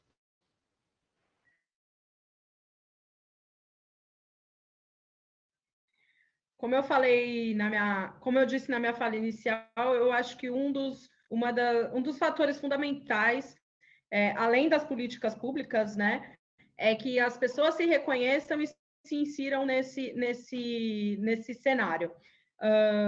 É a gente saber que não é porque chama economia criativa que, que outras áreas de atividade também não estão envolvidas. Então, como eu falei, o motorista, quem prepara é, se está tendo, por exemplo, uma produção de um filme em Santos, uma produção de um filme publicitário, é, onde essas pessoas vão almoçar? Quem vai levar do hotel para o centro da cidade, onde vai ser a gravação? Todas essas variáveis estão inseridas na economia criativa e eu acho que falta esse, esse reconhecimento ainda, esse, esse estalo da população de uma forma geral. É, eu vejo que é, muita gente já aderiu, por exemplo, aí a eventos a, a consumir de uma forma mais consciente, porque o consumo consciente também é um dos pilares da economia criativa. E eu achei legal quando o Arun mostrou todas as, as, é, as áreas que, é, em que há possibilidade de você atuar com economia criativa, porque é, aqui em Santos existe, mas precisa se fortalecer mais ainda a simbiose entre essas áreas, porque todas elas, no final das contas, estão interligadas, né? é, a publicidade, com o cinema, com a tecnologia, é, enfim, com a cultura, todas elas estão muito interligadas. Acho que falta um pouco essa união e também que as, as pessoas que estão colocando a mão na massa, as mulheres, a, a, comunidade negra, a comunidade LGBT, essas pessoas que precisam de voz e que trabalham com, com economia criativa, sejam também ouvidas nesse processo. Então, a gente está fazendo aí, vai fazer um evento para o mundo ver, mas a gente também precisa se enxergar nesse evento. Perfeito, Flávia. Obrigado. para o Aronque. É, Santos é uma cidade que já conta com uma indústria do turismo muito bem estabelecida, com hotéis, centros de convenção e uma indústria receptiva bem estruturada. Isso ajuda, mas o que falta ainda para que se haja esse estalo que a Flávia falou, é, da importância que isso pode ter para a economia da cidade e para a subsistência dos artistas daqui da, da cidade de Santos? Precisa ligar o, liga o microfone, Aronque. Naturalmente que é, o turismo de Santos é reconhecido é, nacional e internacionalmente. Né? É, a, a palavra-chave né, eu classifico como integração né, e reconhecimento da cadeia de negócios, né, como a Flávia comentou é, agora há pouco. É, quando você é, traz né, é, a economia criativa e integra com as outras atividades da cidade, aí sim é que você pode assumir completamente o selo da economia criativa, o selo de uma cidade criativa. Porque o, o, a produção cinematográfica, né, como a Flávia comentou, ela precisa de produtos e serviços né, que a própria cidade vai fornecer. Só que se isso não tiver integrado, as produções vão levar de casa, né, vão levar para aí de casa. Isso não é interessante. Né? A produção ela precisa de é, técnicos, né, de costureiro, figurino, de pintores, né, de catering, né, alimentação, enfim, tudo isso precisa ser integrado. Né?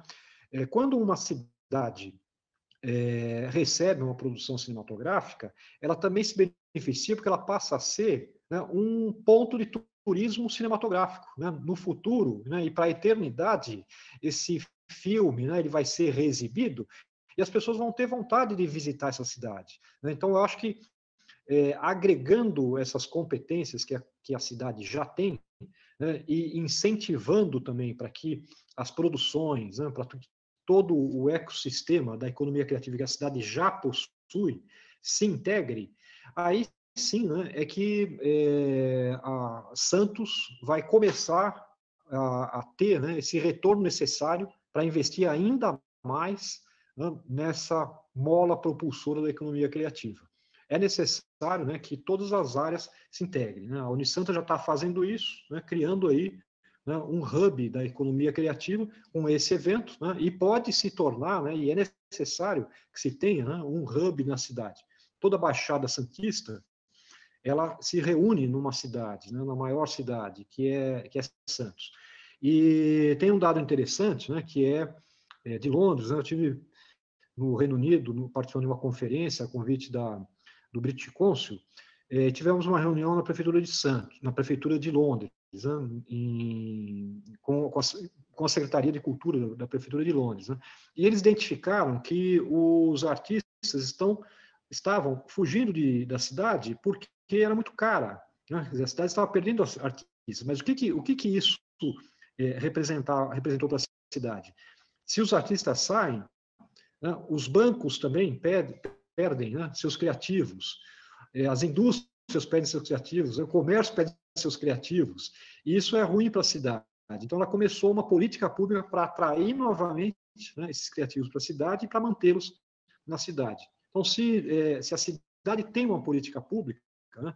Ela atrai, ela permanece, ela estimula o turismo, né, que já é reconhecido, né, e, e, e, toda a mola impulsou no município. Obrigado, Aronque. Rogério, a Vila Nova, que é um bairro bastante degradado de Santos, abriga uma vila criativa e também a sede da Fundação Parque Tecnológico. Uma das saídas para aquela região, assim como para a zona central da cidade, seria dar incentivo para a instalação de empresas de economia criativa naquela área. Isenção de impostos, enfim. Até o momento em que você esteve na administração municipal, os planos seguem por esse caminho? Quais são os entraves e qual é a expectativa? Microfone. Aron, tem que me avisar, Aron. Eu aviso você, você me avisa. A gente esquece de apertar o botãozinho. Santos foi uma das primeiras cidades no Brasil, por lei, eh, na lei de uso e ocupação do solo, e destacar que a lei de uso e ocupação o solo é a principal lei da cidade, é que regra o desenvolvimento econômico e social da cidade. Nós criamos três distritos criativos, inclusive nessa área do mercado. A escolha do mercado para ser um distrito criativo, com incentivos fiscais e as outras áreas também, é justamente essa revitalização urbana. A economia criativa ela tem essa capacidade de revitalização urbana. Então, essa é uma das políticas públicas, que é, é justamente o incentivo fiscal para empresas de economia criativa nesses locais, que são regiões históricas da cidade, com grande potencial também turístico, é fundamental. E o outro equipamento turístico, é, cultural e de economia criativa é o Centro de Convenções Municipal, que vai ser inaugurado agora, um dos maiores do país, melhores, né, bem localizado, e que a gente vai ativar o turismo de negócio, como o Aron que falou, né? A gente precisa despertar na cidade, nas várias vertentes e na sua infraestrutura, a capacidade da economia criativa. É esse reconhecimento. Eu tenho no meu cartão o selo da Unesco, e eu desafio a, em todo evento, em toda palestra que eu vou, e hoje, infelizmente, não estou com o meu cartão, mas eu queria mostrar e falar: olha, faça o seu cartão com o selo da Unesco. O selo não é da prefeitura, o selo é da cidade, cidade criativa. Então, essa política pública, esse entusiasmo e a vinda de grandes empresas que acreditam na cidade, como a Amazon, que já veio para Santos e acredita na economia criativa de Santos e tem uma parceria inédita no Brasil, e a própria Microsoft também que está investindo em educação no município de Santos, são fundamentais para esse despertar da cidade, para essa política importante que dá credibilidade. O selo, a vinda de grandes empresas e a população se reconhecendo como uma cidade criativa. Prefeito Rogério, obrigado. Flávia, é, o Rogério estava falando aí da identidade com a cidade, né? É preciso que, que, que exista essa sintonia.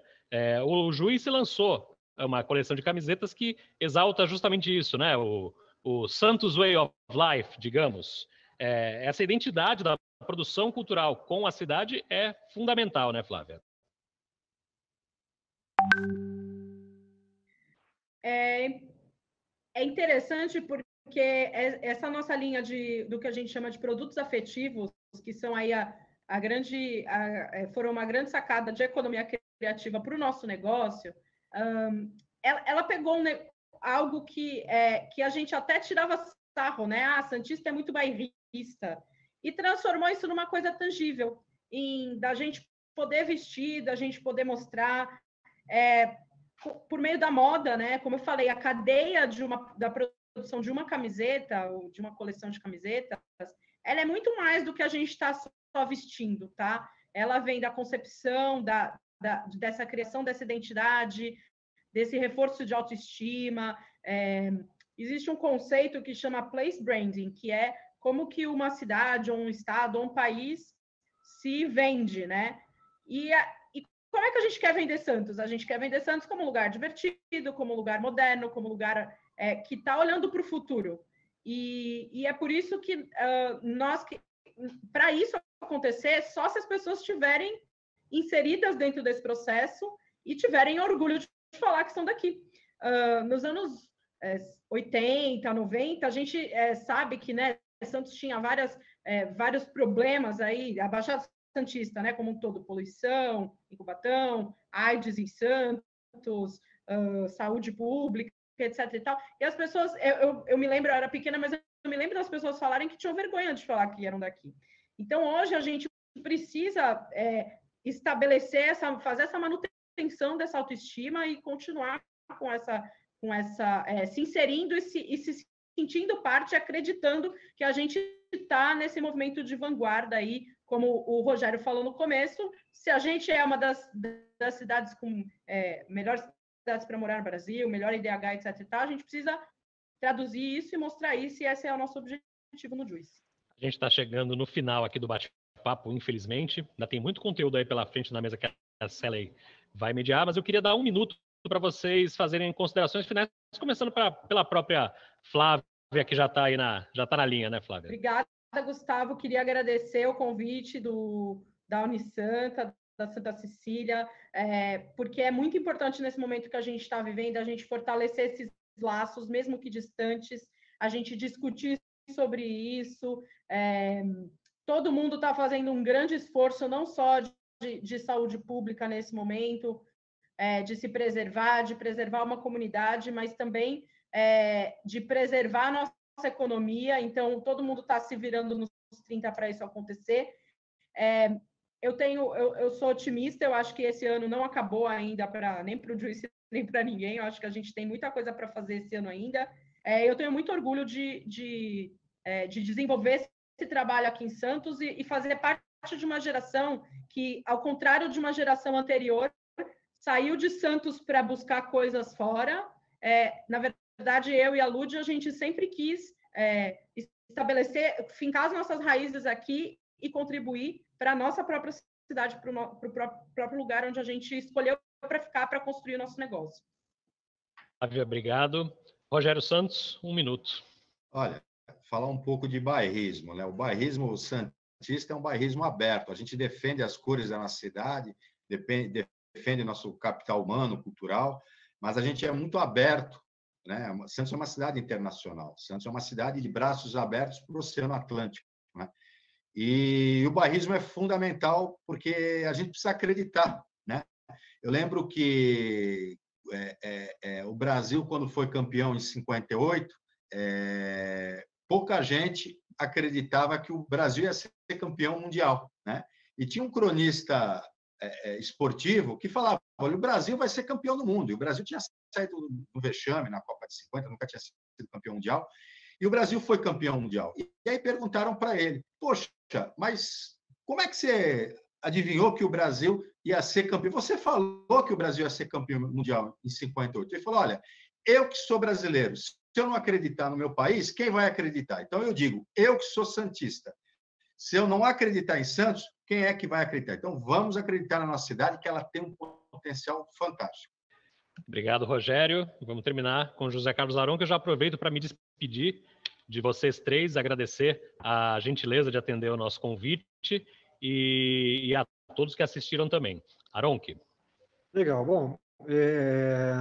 vou encerrar com dicas de conteúdo, né? Porque esse, esse assunto é muito amplo, né? E a cadeia de negócio da economia criativa ela é muito grande. Então, a dica é para os empreendedores se aproximarem, para os artistas se aproximarem das atividades que o SEBRAE promove. Né? Nós temos dois grandes exemplos.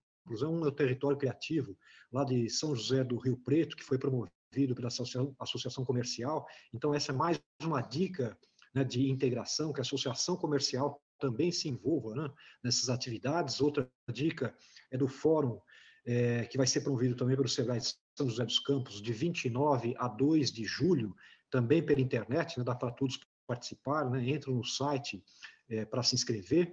É, a dica que a Flávia já deu, que é do, Prêmio Brasil Criativo, né, tudo isso traz né, é, um acúmulo de conhecimento que é necessário para a cidade. Né, e, principalmente, né, se Santos tem esse selo de cidade criativa do cinema, né, ela deve investir ainda mais, e aí fica a minha dica, porque nessa pandemia, acho que nada mais é, ficou latente do que a importância do audiovisual, né, para as pessoas poderem é, conversar, para as pessoas poderem se divertir, se entreter, entreter dentro de casa. Então, o Santos tem muito a ganhar se investir ainda mais né, nesse selo da cidade criativa do cinema.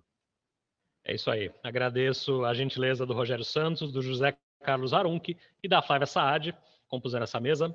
Obrigado a vocês. A gente passa para a Célia Estorino, que continua o papo lá na outra sala. Então vamos, vamos reiniciar aqui, parabenizando a Universidade de Santa Cecília por essa importante iniciativa. Uh, agradecer muito as 10 cidades brasileiras que fazem parte da nossa rede de cidades criativas. A proposta desse seminário realmente são propor novos olhares, que é o que nós estamos agora realmente fazendo, olhando de forma diferente tudo que, que tem acontecido, né? Eu quero dizer que, é, que nesse momento é, é um momento de troca de experiências. Então, por isso, nós estamos convidando todas as cidades para que a gente possa discutir o que cada uma tem feito, quais estratégias e realmente poder trocar o que está sendo feito em uma cidade pode ser muito útil em outras cidades. Então a gente está aqui realmente para colocar é, a nossa rede em funcionamento, que é isso que nós somos, um apoiando o outro e a, a todas as cidades participando de tudo isso. Eu quero iniciar aqui essa mesa é, convidando a Nicole, que é do Ministério do Turismo, e depois a gente dá sequência em cada cidade, que quero que a Nicole traga aqui para a gente também as ações, é, tudo que está acontecendo, as mudanças, as inovações.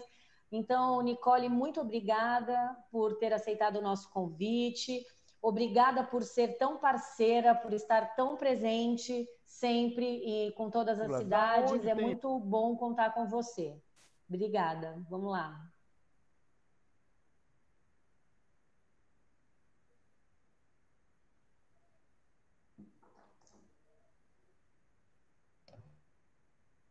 Tem que ativar o microfone dela, eu acho. Oi, estão me ouvindo agora? Sim? Tudo bem, gente? Prazer revê-los. Prazer enorme revê-los. É, eu acho que eu vou aproveitar a minha fala aqui para a gente poder aproveitar esse momento para fazer um nivelamento de algumas informações que eu considero que sejam importantes.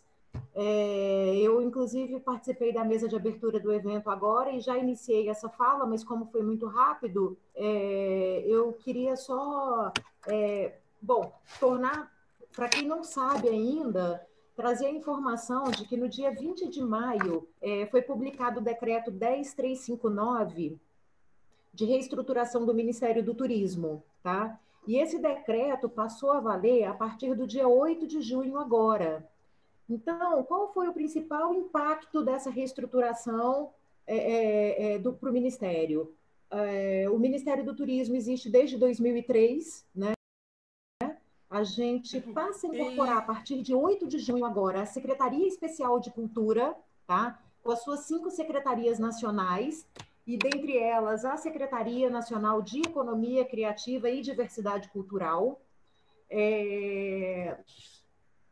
Aquela estrutura que a gente tinha no passado, que inclusive é, a gente tinha aquela coordenação geral de meio ambiente, cultura e economia criativa, ela deixa de existir nessa nova estrutura do Ministério do Turismo, porém a pauta continua a ser trabalhada é, e hoje essa pauta foi incorporada pelo Departamento de Inteligência Mercadológica e Competitiva do Turismo.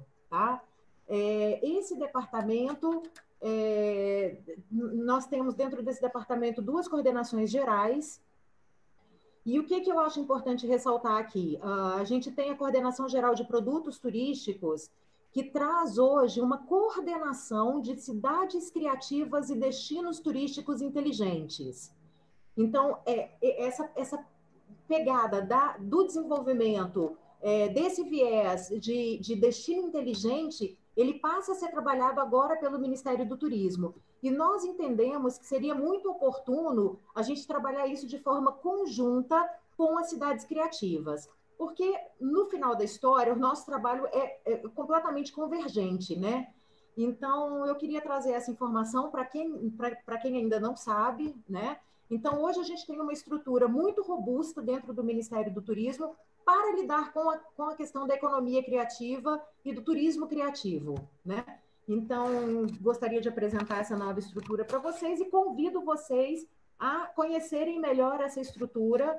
Como sempre, estou super à disposição de vocês, a gente está aí no contato de um WhatsApp. É...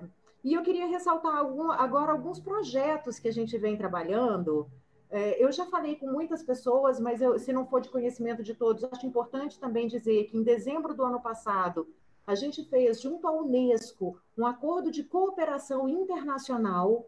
Nesse acordo de cooperação, é, o escopo desse trabalho é economia criativa, patrimônio cultural e natural e turismo e cultura, tá? Então, a gente tem diversos projetos é, programados, previstos para serem executados é, tanto para cidades criativas quanto para os destinos turísticos inteligentes.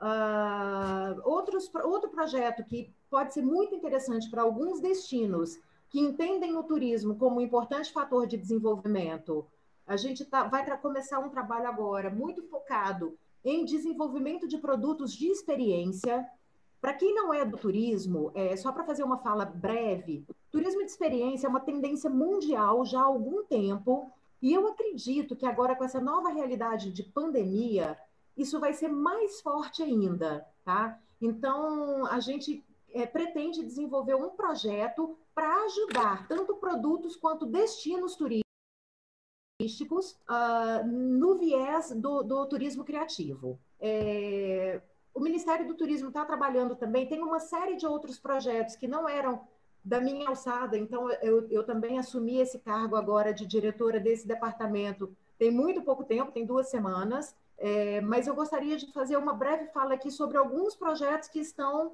no escopo desse departamento agora. Como, por exemplo, e aí vai interessar muito as cidades criativas da gastronomia, um programa de turismo gastronômico, tá? Que nós estamos aí desenvolvendo e em algum momento nós vamos chamar é, a, as cidades criativas para uma conversa nesse viés. É... Bom, vamos lá. Tem o programa Revive também, que apesar de não estar nesse departamento, eu acho que ele é muito interessante para cidades criativas poderem colocá-lo no radar. O programa Revive foi inspirado num programa de Portugal, tá? É, e, e, qual que é a grande uh, o, o, mote do, do programa? É, são, é trabalhar os, os patrimônios edificados que hoje pertencem a, ao Patrimônio da União, à Secretaria do Patrimônio da União, a SPU, e que estão muitas vezes subutilizados, que não estão sendo trabalhados, que estão, às vezes, muitas vezes até se deteriorando, porque pensa, gente, o governo não tem a menor condição de cuidar da enormidade de patrimônio edificado que o Brasil tem. Então, esse programa, ele pretende trabalhar a concessão de algumas edificações para a iniciativa privada. Obviamente, com toda a responsabilidade que isso envolve, tá? Mas o que, que eu quero chamar a atenção para isso? Que pode ser uma grande oportunidade de se trabalhar a economia criativa nesse viés, tá? É, temos também o projeto da Rede Brasileira de Cidades Criativas, que já é de conhecimento de vocês, que, que a gente trabalha junto com a Secretaria de Economia Criativa e que agora a gente, a partir do momento que nós formalizamos o acordo de cooperação técnica com a Unesco, a ideia é que isso né, possa se, se, se materializar agora. É, a gente teve algum atraso nesse processo, muito em função da pandemia também, e em função dessa reestruturação do Ministério, mas agora as coisas estão muito fluidas para que a gente possa mergulhar nesse trabalho e apresentar resultados muito rápido. É, gostaria de chamar a atenção também é, para o turismo em unidades de conservação, tá? que é um outro viés muito interessante que dá para as cidades criativas estarem atentos a isso. É, existe um projeto chamado Rede Trilhas de Longo Curso e Conectividade, tá? Que pretende fazer uma conexão por trilhas naturais e, entre todo o território nacional. Quando a gente pensa isso no Brasil, parece uma loucura, mas não é. Isso já é, é, já é uma realidade nos Estados Unidos, por exemplo, no Canadá, que são países que têm uma dimensão territorial comparada com a nossa. Vamos lá. É... Enfim, são diversos programas aqui. Eu, eu, eu gostaria de chamar a atenção para é, vocês é, do, da nossa preocupação e o nosso olhar também para a ocupação dos, dos espaços Nicole, públicos. por favor, mais um minutinho, tá? Tá ok. É, e, e por que não a gente começar a pensar o desenvolvimento desses projetos com um pouco mais de criatividade, de inteligência, de inovação e, por que não, de tecnologia também, né? Então, uma fala rápida, assim, um, um, uma visão apenas panorâmica desse novo cenário aí do, do Ministério do Turismo, e eu vou ficar aí à disposição para quem quiser tirar alguma dúvida, tá? Muito obrigada, gente. Obrigada, Nicole como sempre, trazendo contribuições aí para as cidades. Bom, então agora eu vou começar a chamar as cidades. É, Raquel, como nós somos a cidade anfitriã, vamos ser educados e vamos ficar por último. Então, quero convidar agora o Marcos de Belo Horizonte, que é uma cidade que está integrando a rede agora, a partir de 2019, entrou agora para a Rede Cidades Criativas. Então, Marcos, muito obrigada pela sua presença e queremos te ouvir.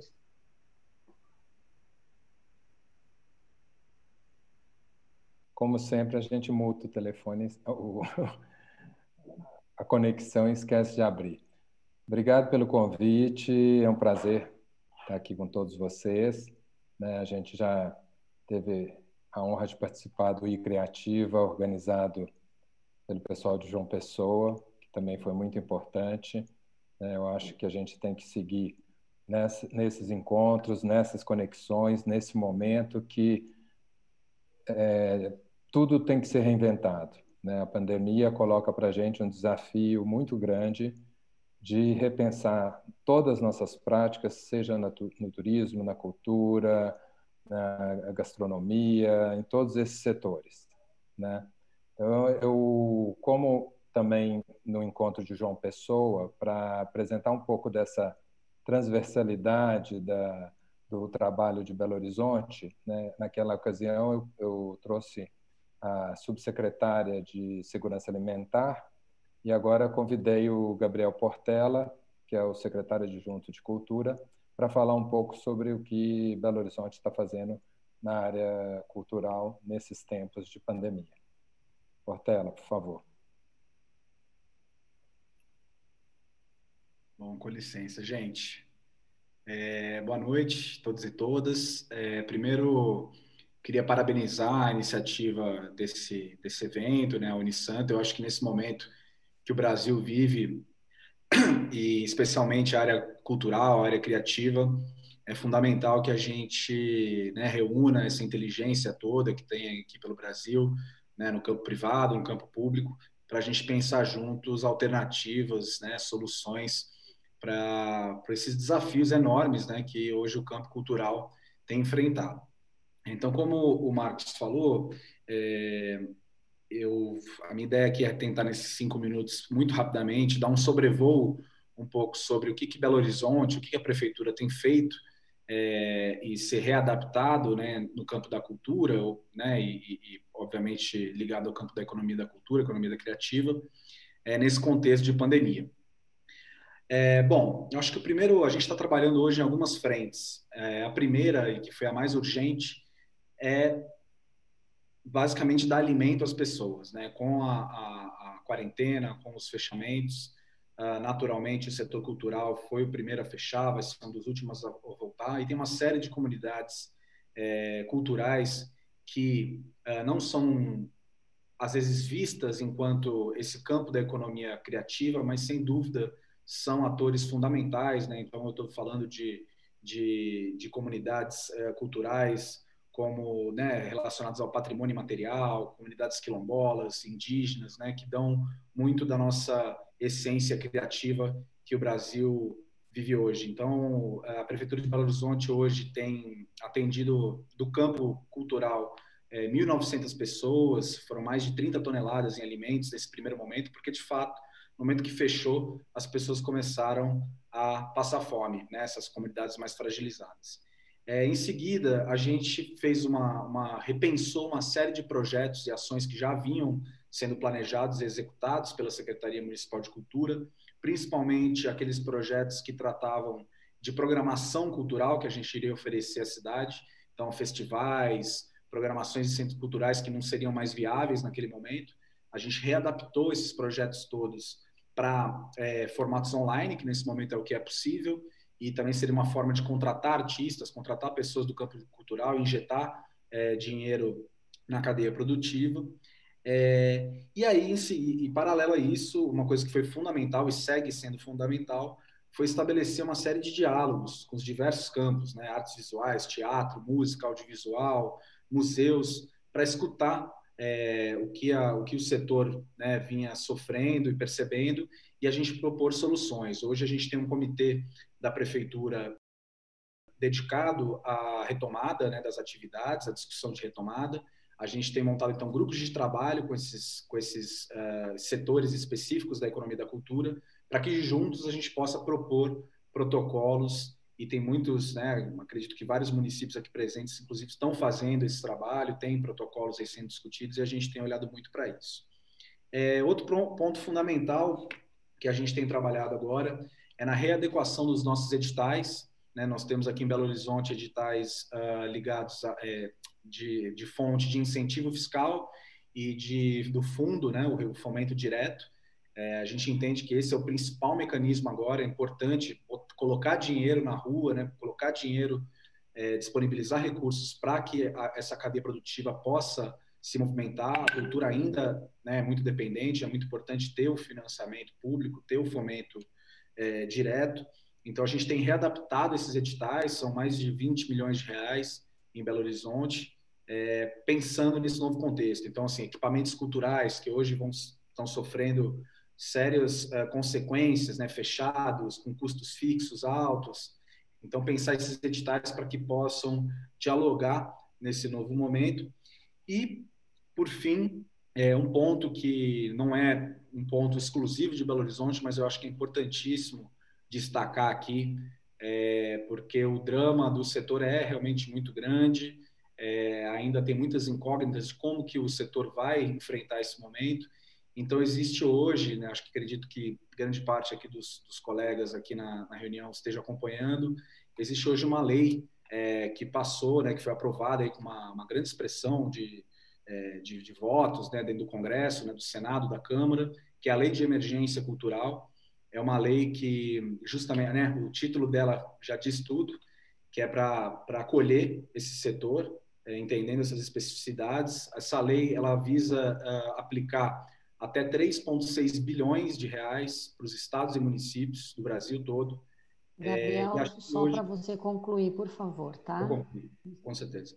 E, então, só para concluir, acho que é importante ressaltar essa lei hoje ela já está para ser sancionada pela Presidência da República e até eu queria aproveitar aqui a presença da representante do Ministério do Turismo, a Nicole, que eu acho que né, o, o Ministério do Turismo agora assumindo essa essa pauta da cultura seria muito importante contar com o apoio, com a sensibilidade do Ministério para que essa lei, que vai ser tão importante para os estados e municípios e em especial para o setor cultural, possa ser aprovada e que a gente consiga colocar esse dinheiro para quem está precisando nesse momento.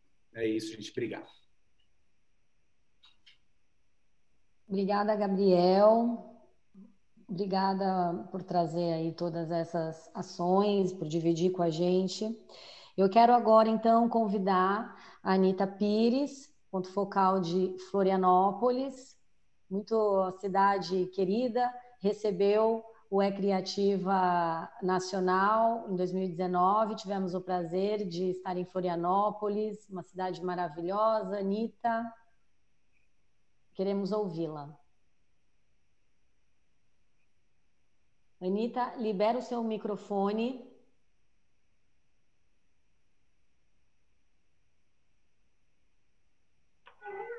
Deu? Então, é, agradecer muito o convite, Celi, para estar aqui junto com tantos é, amigos e companheiros que a gente se vê aí pelo mundo afora, né? aprendendo dentro, dentro desses encontros das cidades Unesco. E eu acho que esses encontros são muito ricos e fazer alusão, Celi, ao fato de nós não termos tido o nosso encontro mundial da Unesco, que seria agora, né?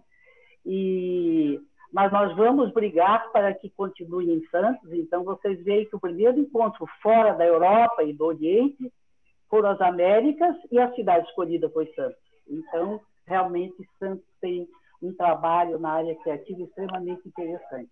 Outra coisa que me chamou a atenção, Célia, é, é esse trabalho de coprodução junto com as universidades. Nós que trabalhamos a economia criativa, temos que estar junto é, com, a, com as universidades. E, e essa, essa coprodução, ela é uma característica das cidades é, criativas e das cidades inteligentes. Bom, é, o, nesse momento em que nós estamos aí tentando retomar depois desse desse grande dilúvio, né? O, eu me permito ser assim bastante positiva no sentido de que as cidades que têm cultura é, de economia criativa, que têm cultura de criatividade e que têm capital humano, com certeza nós chegaremos na frente dentro dessa reconstrução das nossas cidades. E eh, por serem cidades, eh, por ser uma atividade, é, a questão da indústria criativa, uma atividade sustentável e de muita distribuição democrática uh, da receita, dos espaços de, de renda. Uh, Floripa, que é o nosso nome carinhoso que a gente dá para a cidade, ela há muitos anos, pela sua paisagem, pelo seu povo descolado, é, ela tem indicadores de cidade criativa. E hoje é, nós temos duas atividades é, fundamentais na área de indústria criativa, que é a questão do turismo, aí nessa cadeia envolvido a gastronomia e de tecnologia.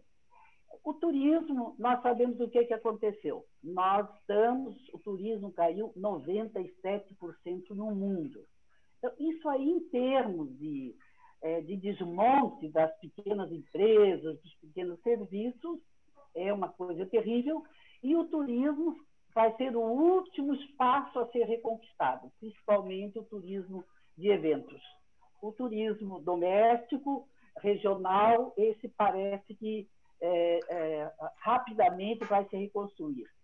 Na área de tecnologia, é, Florianópolis hoje tem 30, 30 mil trabalhadores é, da área cultural. E desses 30, é, esses 30 mil são de mil empresas que nós temos hoje em Florianópolis. A gente até brinca que nós somos o Vale do Silício brasileiro. O, qual foi o impacto da, do coronavírus, coronavírus na área de tecnologia.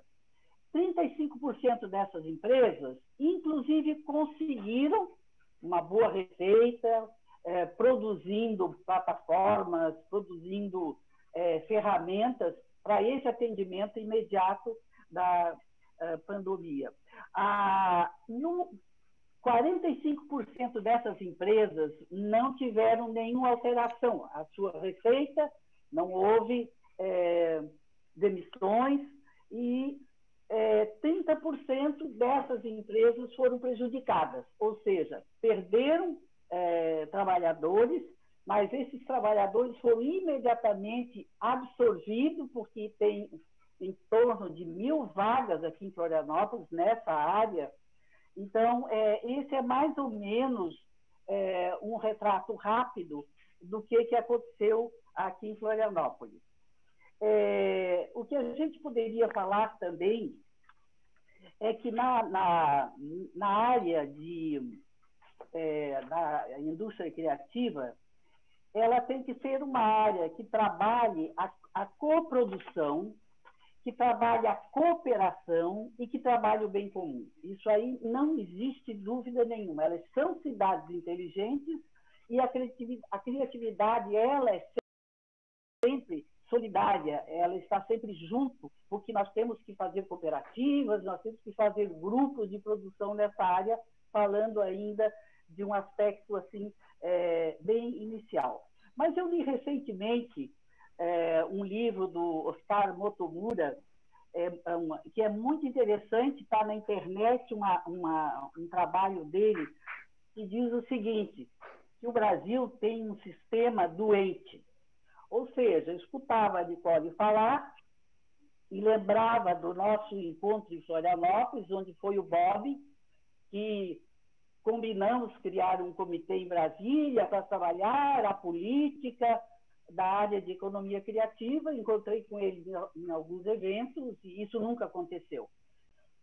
O Nicole, eu tenho muita admiração por servidores vocacionados. Já trabalhei no serviço público e vi coisas extraordinárias. Mas, segundo o Motomura, esse sistema doente, é, as instituições estão em falência, e principalmente as instituições públicas.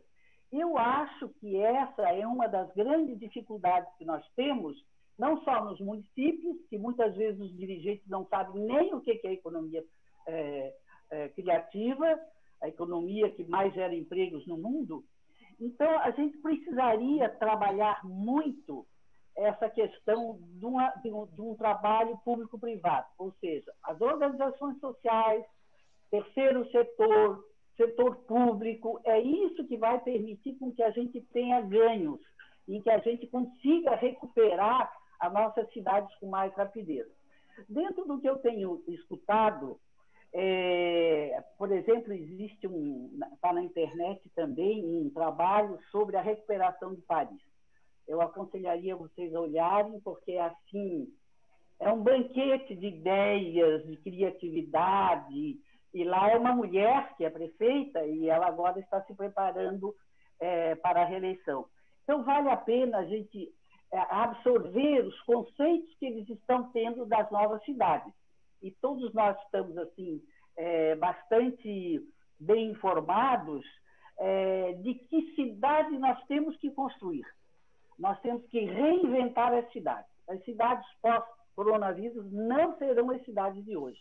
Nós temos que criar cidades para as pessoas, para o bem-estar, para o bem comum, e onde a questão dessa reinvenção das cidades ela entra diretamente em cima da questão da economia criativa.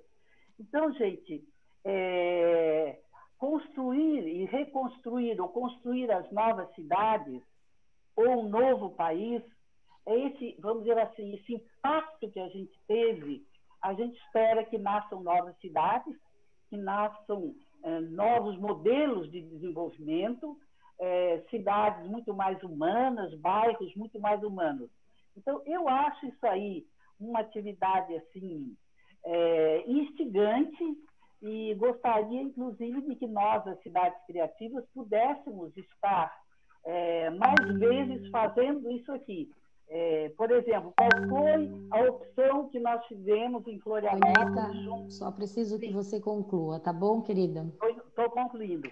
Nós estamos trabalhando a questão da inclusão social de que forma uma cidade criativa da Unesco na área de gastronomia pode, junto com a cidade e junto com os dirigentes de todos os setores, trabalhar a inclusão social. Porque cidade que, que tem excluídos é uma cidade que terá muita dificuldade de se repensar.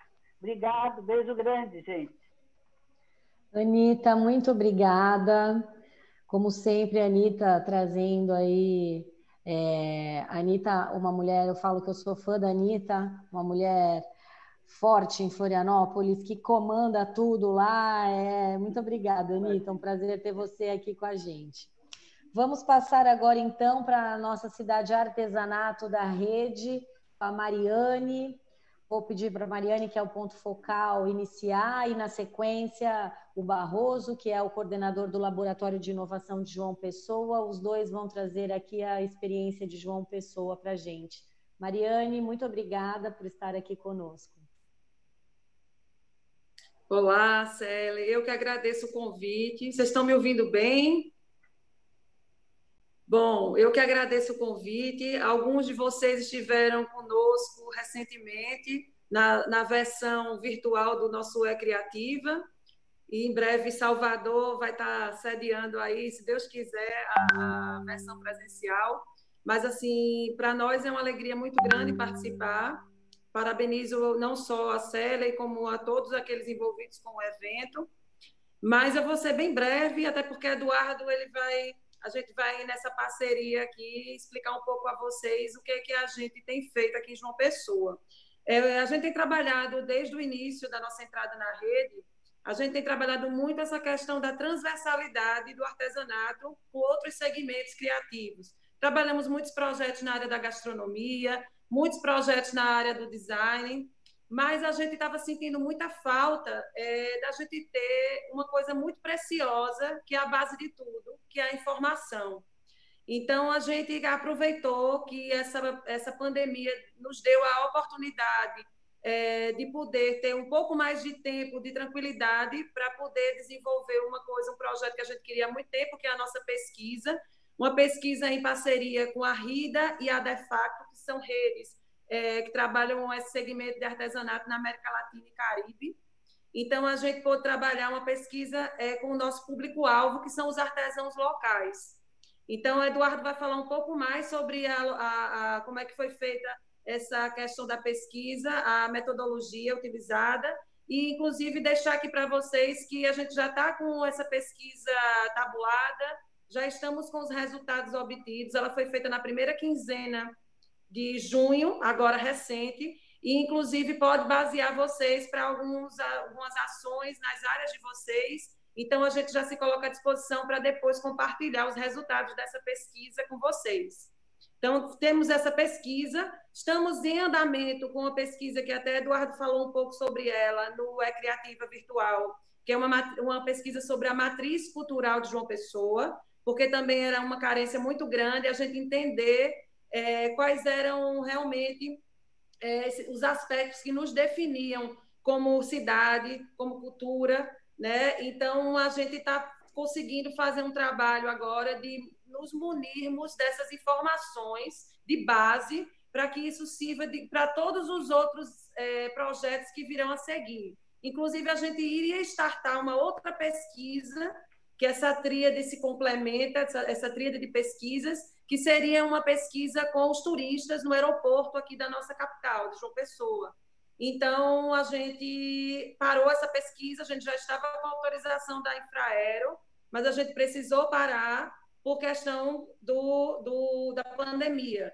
Então, é uma próxima pesquisa que, reunindo com esses outras duas, com esses dois outros, outros resultados, a gente vai ter aí um material muito rico para poder promover ações é, focadas não só no artesanato, mas trabalhar essa transversalidade. E uma outra ação que a gente está fazendo agora, dia 29, eu aproveito para vocês, se puderem assistir, compartilhar aqui com a gente os resultados dela também, é, o Dia na, o Mundial do Design. A gente convidou as cidades do, da Unesco no Brasil de design, Fortaleza, é, Brasília e Curitiba, para estarem com a gente debatendo um pouco sobre o design no cotidiano e essa transversalidade com o artesanato. Né, que a importância para o artesanato é imensa, é, a gente está atrelado lado a lado com o design, e na pesquisa, inclusive, foi apontado por um número considerável, acho que 90% dos artesãos entrevistados consideram o design é, muito importante para a, o segmento artesanato.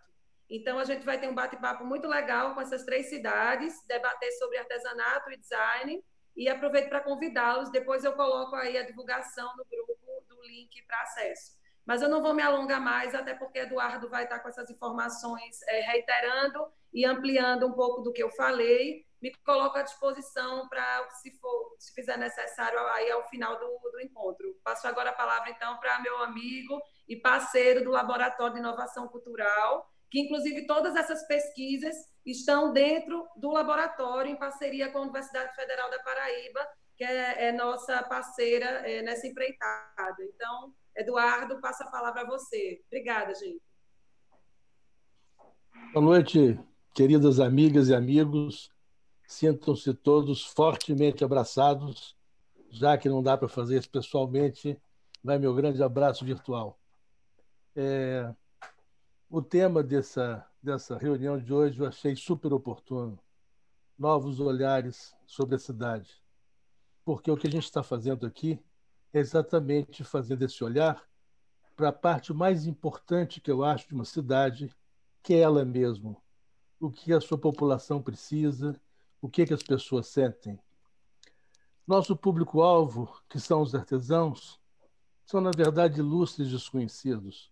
Nunca foi feita uma pesquisa para saber o que precisam, é, o que fazem, quais são as suas habilidades transcendentes, quais são os seus mercados. O Brasil tem essa dificuldade eh, de saber o que exatamente as pessoas necessitam.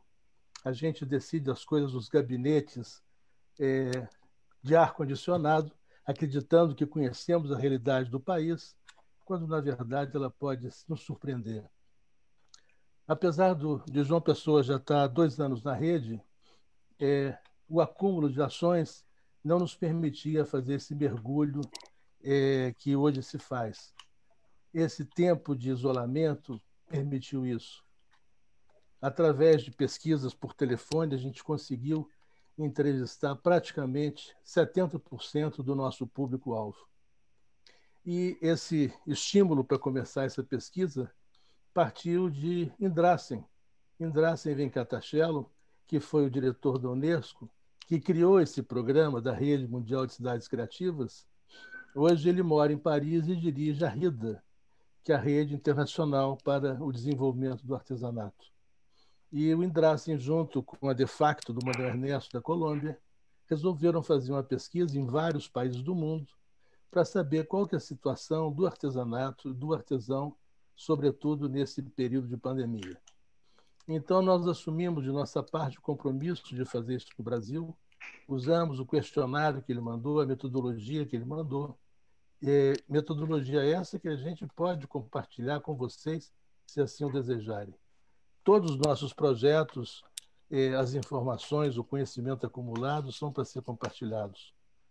É, então, fizemos essa pesquisa, ouvindo praticamente é, 70% da nossa população-alvo, e os dados que é, resultaram disso, a informação que resultou disso, está permitindo a gente fazer um plano de ação muito mais preciso, muito mais pontual.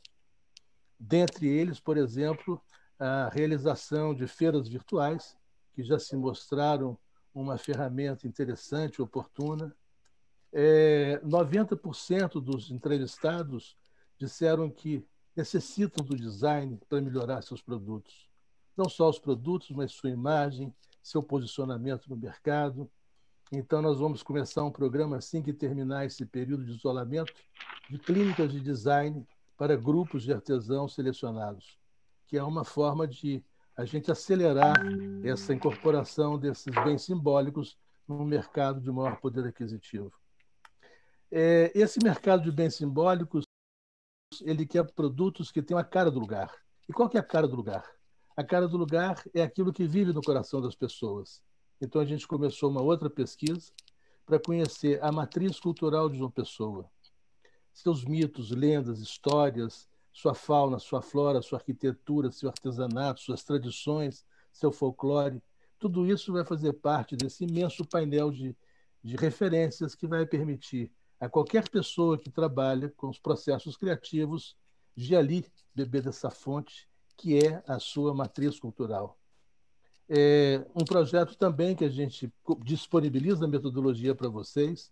Estamos realizando em parceria com a Universidade Federal da Paraíba um grupo de alunos também por telefone entrevista pessoas de todas as classes sociais, não só os notáveis, mas também as pessoas é, comuns, é, em grupos que a gente dividiu, né? formadores de opinião, especialistas, memória viva é, e memória visual. E nesses grupos de pessoas a gente foi construindo esse conjunto de referências. Tudo isso também apoiado é, por seminário de identidade cultural e a visão de especialistas. Final disso, é um belíssimo banco de dados de referências. E, por último, um projeto modesto, mas que eu acho que só o tempo dirá a sua importância, que é o Prêmio Criativos 2020. É, nós partimos da ideia de que as pessoas, nesse período de isolamento, é, elas acabam descobrindo soluções interessantes para os problemas do cotidiano e que muitas vezes ficam restritas à sua casa, à sua família, aos seus amigos. Então, esse prêmio busca identificar essas pequenas soluções, esses projetos, essas boas sacadas, esses projetos originais que poderiam, de repente, ter uma visibilidade maior, ter o apoio maior de uma instituição pública ou privada para a sua realização. Então, esse, esse prêmio Criativos 2020, nós vamos começar a divulgá-lo agora, dia 1 e a gente espera, com isso, é, identificar uma série de ações inovadoras que também poderiam ser compartilhadas. Esse prêmio, inclusive, é, se vocês quiserem fazer na sua cidade, é, a metodologia está à disposição, até a programação visual, está tudo pronto. É só pegar e usar. Não tem envolvimento financeiro, a ideia é fazer todo ele digital, inclusive a premiação vai se dar por voto popular. As pessoas vão entrar no site, vão ver as ideias, a partir de uma série de critérios, vão avaliar aquilo e vão dizer quem que merece ser premiado. São iniciativas que a gente imagina que, apesar de modestas, podem eh, dar uma dinâmica nova, é sobretudo nesse período agora de final de gestão. Temos que deixar um legado para quem vier. Temos que deixar um recado, porque metade dos prefeitos agora vão sair, outros vão entrar. E essa ideia da economia criativa ela tem que permanecer ela tem que ser compartilhada por todos. E, nesse sentido, também a gente está construindo uma espécie de manual da economia criativa, é, orientando as prefeituras, que começarão agora o mandato ano que vem, é, de, se tiver interesse, teriam ali à disposição uma série de sugestões de ações e programas estratégicos e estruturantes para criar uma, uma solidez nas ações da economia criativa. É isso aí. Estou feliz em compartilhar com vocês essas pequenas ideias e a gente está sempre à disposição. Beijo grande. Ah, muito bom. Eduardo Barroso, muito obrigada. Imagina. Mariane também, muito obrigada. É sempre muito bom escutar vocês. Eu confesso que eu estou morrendo de saudade de todos vocês. Não vejo a hora da gente poder se encontrar, né? E vamos dar sequência aqui, então. Eu quero convidar o Alberto Gadanha, de Fortaleza, que junto com o BH também começou a, integrar a rede agora em 2019. O Alberto também a gente já também já é conhecido nosso porque já participou em Florianópolis antes mesmo da cidade já estar na rede. Então, Alberto, por favor, é, cidade design de Fortaleza. A gente quer escutar aí o que, que vocês estão fazendo por aí. Muito obrigada por estar aqui conosco. Vamos lá. Vocês me escutam bem? Sim. Ótimo. Bem, é, eu que agradeço, Sally, é, mais uma oportunidade é, de, de vê-los, né? Primeiramente, é, já já começar mandando um abraço a todos um, um olá para os que eu ainda não conheço. Estamos nos conhecendo aqui, em breve nos conheceremos pessoalmente. É, parabéns pela iniciativa, né? A cidade de Santos, em nome da Cele e de todas essas pessoas aí que que a gente já já percebe, né? Essa essa inclinação da cidade para a economia criativa e se o Rogério mais cedo fez a comparação com Barcelona, eu vou fazer a comparação com Santos. Né? Também somos litorâneos, né? também temos essa, essa relação com, com a criatividade né? De, desde muito.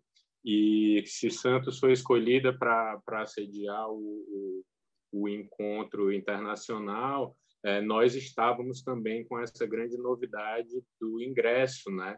Na, na rede, cheio de projetos e ideias para realizar e que, de alguma maneira, é, é, estão tendo que ser adaptados né, e, e, e modificados para essa situação. Mas é, também esses, esses reveses têm nos feito ser mais criativos, né, pensar a, como é que se pode usar as ferramentas disponíveis né? E no final da minha fala eu vou voltar um pouco a isso, no, pensar, no, no, no pouco do que a gente está pensando para o futuro. Né? Mas antes disso, eu queria dar um, um, um, contexto geral de como Fortaleza chega né, nesse, nesse ponto. Fortaleza tem um trabalho já de mais ou menos 20 anos de incentivo público à cultura. Né? E nesses primeiros 10 anos, talvez numa cultura mais vou dizer pura pra, por falta de melhor palavra, mas do que a gente está acostumado, né, a ouvir falar de cultura, de, de música, de, de teatro, de, de, expressões populares. E nos últimos 10 anos, desses 20, nesses anos mais próximos, a gente vê um incentivo a esse aspecto cultural, mas também ligado a criações mais funcionais, né, como o próprio design. Então, a gente vê, além do contínuo incentivo cultural na cidade em relação a eventos, em relação a editais de cultura, a gente vê também é, investimentos em mobilidade urbana, em, em, em, projetos de bicicletas compartilhadas, de carros elétricos, né, coisas que estão ligadas à infraestrutura, mas também estão ligadas à, à economia criativa, ao uso melhor da energia, né, e que isso é, é, se encaixa muito bem né, com, com, essa, com esse momento de Fortaleza ingressar na rede de cidades criativas da Unesco pelo design. Né? Então, é, é esse o contexto que faz Fortaleza é, é, chegar nesse momento e, e, é o que nos inspira né, para esses próximos quatro, cinco anos é, é, de, de projeto, pelo menos como, como uma primeira fase. Né? Esse, o nosso plano de ação, né, ele pode ser resumido em três pilares principais, que é o centro de design, que é um espaço voltado para os profissionais de design, que vai cuidar dos eventos da área e que vai cuidar também do observatório. Escutando essa, essa fala do, do Eduardo sobre a pesquisa, a gente também fez uma pesquisa aqui com, com, com a área da economia criativa, não foi só focado é, é, no design, eu acho que isso pode ser trocado também, né? A ideia é essa. É, mas a gente quer manter, no, no, no, através desse centro do design, um observatório do design que tenha uma atualização é, é, é constante sobre esses profissionais, sobre o, o, os números né, desse mercado em relação à quantidade de empresas. Então, isso é uma responsabilidade do centro de design.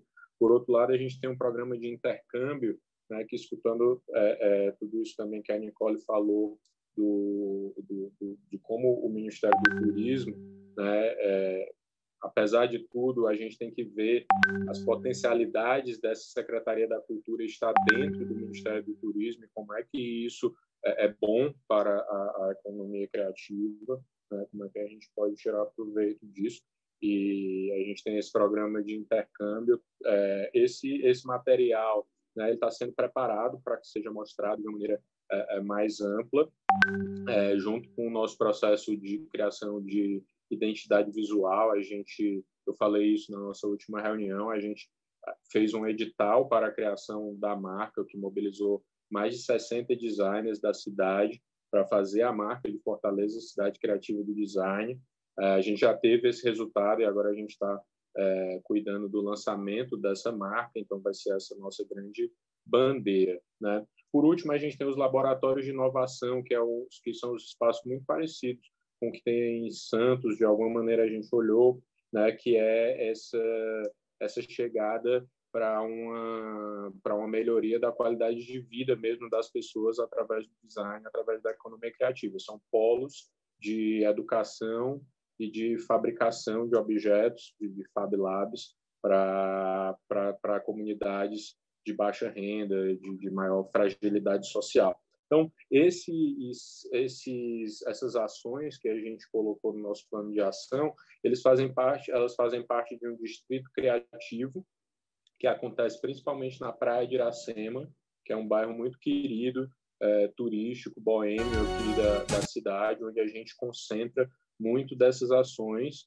é, no sentido de tentar fazer com que as coisas aconteçam num lugar, é, mas que muitas pessoas de várias áreas da cidade possam ter acesso. E é o que acontece nesse bairro. É um bairro que as pessoas visitam. Né? A gente chama de Praia de Iracema, a Fortaleza dos Encontros. É o lugar onde as pessoas se encontram, o bairro de, de passagem, fora, obviamente, o, o, as pessoas que moram lá. Né? Então, é, durante a, a, esse tempo de isolamento social, a gente fez um edital de arte urbana.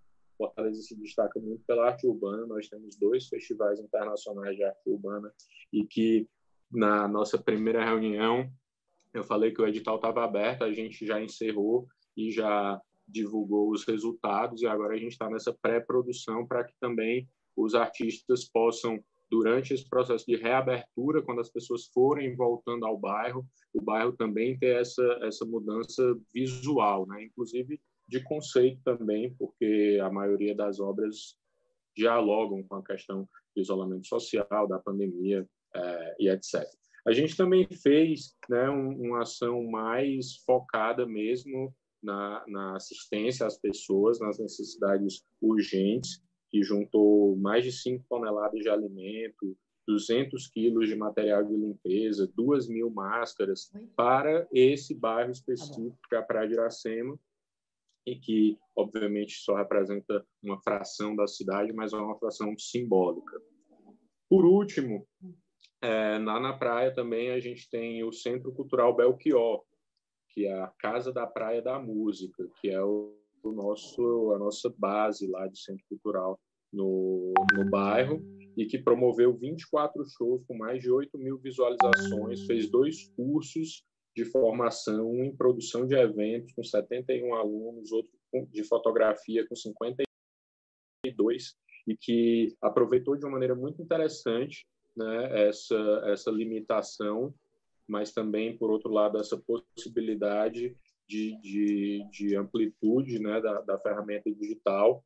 É, a equipe aprendeu muito né, com, com a, com, com, em relação a mesmo ferramental para fazer live, para fazer esse tipo de, de, tecnologia funcionar com uma qualidade interessante. Né? É, houve capacitação, inclusive, para isso, né? houve capacitação específica para os artistas fazerem as suas lives e como é que eles podem fazer isso é, é, com qualidade né? e até de uma maneira é, é, rentável. Né? E, e, a partir daí, isso nos fez pensar muito quais serão, né, como serão essas soluções de design para a cidade. Né? Então, a Alberto, gente ainda está... Você pode concluir para a gente?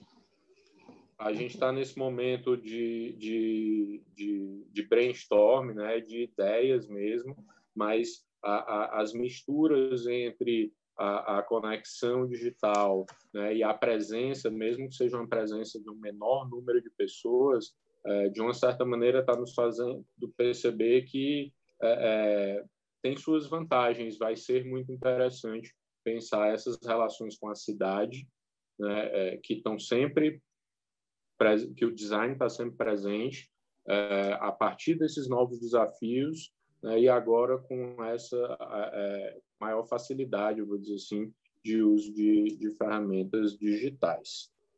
É isso, gente. Obrigado. Obrigada, Alberto. Muito obrigada pela sua participação. Quero agora chamar a minha amiga baiana, Soraya, que assim como eu, estamos aguardando esse caos passar. É Salvador, é Salvador vai receber o encontro nacional e Santos o internacional. Estamos nessa dependência aí da liberação, da reunião de pessoas. Então, Soraya, Prazer, muito obrigada por estar aqui com a gente. É... Você tem a palavra. Bom, antes de começar a falar, eu queria agradecer muito Célia, Cidade de Santos, cidade parceira, minha colega de trabalho, amiga, Célia, por esse convite. Mais uma vez, é, Salvador tem a oportunidade de falar um pouquinho sobre o que está fazendo e também a possibilidade de discutir né, e aprender, trocar um pouco com vocês. Antes de começar a falar mais adiante da, da, especificamente das políticas que Salvador vem adotando, vocês estão me ouvindo bem aí? É, das políticas de Salvador, eu queria primeiro é, falar já de uma, de uma coisa concreta que aconteceu após aquele encontro virtual é, realizado por é, João Pessoa, que nós temos agora, né, no, se não me falha a memória, mês passado, mês passado nós tivemos uma, um encontro virtual. E, e foi muito bom porque dali eu tive depois a possibilidade de receber informações específicas, é, tanto de Curitiba quanto de Fortaleza, sobre mecanismos legais é, que permitiam a possibilidade de remuneração aos artistas. Isso foi muito importante. Salvador estava fazendo uma pesquisa, um levantamento das possibilidades. Então, assim, de imediato, daquele encontro, a gente já teve um resultado concreto de intercâmbio de experiências e isso já favoreceu Salvador, a sociedade soteropolitana. Então, esses espaços virtuais são muito importantes. Eles ajudam é, esse momento, né, de afastamento social. Então, eu queria também agradecer essas duas cidades, Curitiba e Fortaleza, dizer que já foi passado para a área técnica e que a gente já está dando andamento nessas questões. Então, assim, a segunda coisa que eu queria falar, antes também de entrar na questão de Salvador, é que nós estamos, nesse momento, como cidade é, coordenadora do E-Criativa e aguardamos a normalização que não vai ser normal, né? Como a própria Anitta falou, normal a gente não vai ser, ou vai ser um novo normal, mas aguardamos é, essa, essa nova normalidade para poder marcar uma data e recebê-los aqui em Salvador. É, espero que o mais rápido possível. Então, é, falando especificamente da, da nossa cidade, é, como eu tinha falado no encontro anterior, nós fizemos uma campanha forte é, aqui começando, partindo do pressuposto que nós tínhamos uma necessidade emergencial de atendimento à classe artística de Salvador. Salvador é cidade da música. É, nós temos uma classe forte aqui, né, uma cadeia musical muito forte, mas nós temos também vertentes é, muito estruturadas em outras áreas da economia criativa, gastronomia, design, artesanato, enfim, é, filme. Mas, é, então, nós criamos uma campanha, Salvador Solidária, que foi geral para todos os artistas, é, mas focando também na, na cadeia musical, e nós arrecadamos mais de 200 mil, mil reais, é, foram mais de 20 toneladas de alimentos, com a participação de artistas é, como Daniela Mercury, Margarete, Cláudia Leite, Vete, música, é, músicos é, de diversas áreas, não só da, da, falando aqui especificamente dessas que são do, da música baiana específica, né, como a gente chama do Axé Music, mas foram segmentos de vários artistas, é, vários elementos da cadeia musical fazendo essa campanha e conseguimos esse resultado positivo. Isso já foi entregue para a cadeia musical, é, assim como para os outros artistas. Nós fizemos também uma, ainda falando em, em auxílio emergencial, um projeto que é o Salvador por Todos, é, em que nós tivemos a, a, possibilidade de ajudar mais de 20 mil é, pessoas da área da informalidade, é, incluindo os artistas também. E esse programa Salvador por Todos ele consiste num auxílio de 270 reais, que não é grande coisa, mas que ajuda nesse momento é, inicial. E é um auxílio que pega também e abre espaço para as pessoas do segmento da música, para os artistas, como a gente tem, como eu tinha falado, a cadeia musical é muito forte aqui, né? Então, nós temos dos, das pessoas que estão ali fazendo música, mas nós temos todos aqueles que estão por trás também é, dos palcos, e são pessoas que também precisam ser assistidas nesse momento.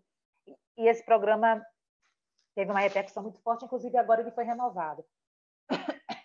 É, além disso, nós temos a distribuição de cestas básicas, um cadastro da cadeia cultural para próximos auxílios e um, uma coisa muito interessante que foi a conexão que a Fundação Gregório de Matos fez, que chama Conexão FGM, que é a exibição diária de produções audiovisuais de artistas locais que já tinham sido aprovados pelos editais municipais. Então, é uma forma de fazer com que essas pessoas estejam é, contempladas ainda nesses editais, estejam atuando, estejam mostrando o seu trabalho, sendo remuneradas. Então, além de peças e conteúdos é, também de outros segmentos, como capoeira, por exemplo, e programações especiais que estão sempre sendo divulgadas pelo Facebook, pelo Instagram. E uma hashtag que gerou uma, uma, uma possibilidade de que a, a, sociedade toda estivesse envolvida tanto na participação ativa como também assistindo e prestigiando esses artistas. Então, quem quiser mais informações, tem a, a hashtag Conexão FGM ou na própria página do Instagram da Fundação Gregório de Matos Oficial. Então, eu acho que assim, é, alguns, algumas, além de, desses auxílios emergenciais e desses é, dessa, dessa possibilidade de apresentação cultural e artística, da manutenção dessas, desses artistas que já tinham sido aprovados por editais municipais, é, nesse momento estão acontecendo reuniões com representantes de diferentes segmentos para planejar a, a gradual reabertura dos equipamentos e espaços públicos. Então, essa, essa discussão ela tem sido pontual, técnica, com diferentes segmentos da, do município, mas também com uma participação, como a gente chama, paritária, né? envolvendo a sociedade civil, representantes de diferentes segmentos, para que a gente possa é, reabrir com a segurança necessária os nossos equipamentos, os nossos espaços públicos, os nossos eventos, mas com muita prudência e responsabilidade. Salvador, como vocês sabem, recebe gente do mundo inteiro, nós temos o turismo como fonte forte da economia, mas o turismo também de eventos, o turismo musical. Nós temos um carnaval que tem uma média de um milhão de pessoas nas ruas aqui. Nós temos o festival ano passado do, da virada, final do ano, um milhão de pessoas turistas aqui na cidade. Nós temos os festivais Inclusive, vocês estariam aqui um, que é o festival da, seria o Festival da Cidade, e muitas pessoas de outras cidades do estado da Bahia também estão aqui. Então, é, é, é muito preocupante o, o, cenário, o momento é, próximo é, nesse sentido. Mas a cidade está se preparando para isso, nós estamos discutindo, verificando as possibilidades para que o setor não fique mais prejudicado ainda do que já está. Mas, enfim, eu espero poder receber vocês logo aqui em Salvador. A gente estava preparando uma pauta muito interessante de discussões, inclusive de possibilidade de visita técnica à, à organização de um evento de massa, é, como a gente tem aqui, né, de muita gente nas ruas. É, realmente é, é uma experiência interessante, técnica, para que vocês possam é, verificar, porque é diferente de um evento privado, né? são eventos abertos, com participação social, é, sem distinção de classe. É, e é como dizem os nossos amigos, é, uma vez eu estava conversando com um grupo de espanhóis, eles disseram assim, é, é impressionante como essa espontaneidade que acontece em Salvador, nesses eventos, dá certo e, ao mesmo tempo, é impressionante ver como vocês são profissionais nesse assunto. Então, a gente consegue misturar um pouquinho desse profissionalismo para a realização desses grandes eventos, inclusive os musicais, mas sempre com essa, com essa característica da espontaneidade, da criatividade é, e dos elementos que fazem com que Salvador seja uma cidade realmente diferenciada. Então, nós temos aí um desafio grande pela frente. Eu espero continuar contando com a a contribuição dos, dos meus colegas dos, das outras cidades que também fazem parte da rede de cidades criativas da Unesco. Gostei muito de ver o que a Nicole está trazendo de possibilidades. Salvador está aberta sempre a, a, essas discussões. E é isso, eu me coloco à disposição para quem queira conhecer alguns dos nossos projetos. É, a, a Cláudia, que não está aqui hoje, de Belém, me pediu também para passar algumas informações de algumas ações que nós estávamos desenvolvendo aqui e a troca continua nos bastidores, mas continua. Então é isso, Célia, muito obrigada. Muito obrigada, Santos, e a todos vocês também é, por esse momento interessante de troca de conhecimento, de experiências né, e de parceria. Obrigada, Soraya. Como se diz, estamos juntos, né? Sempre, é. nossa rede aí.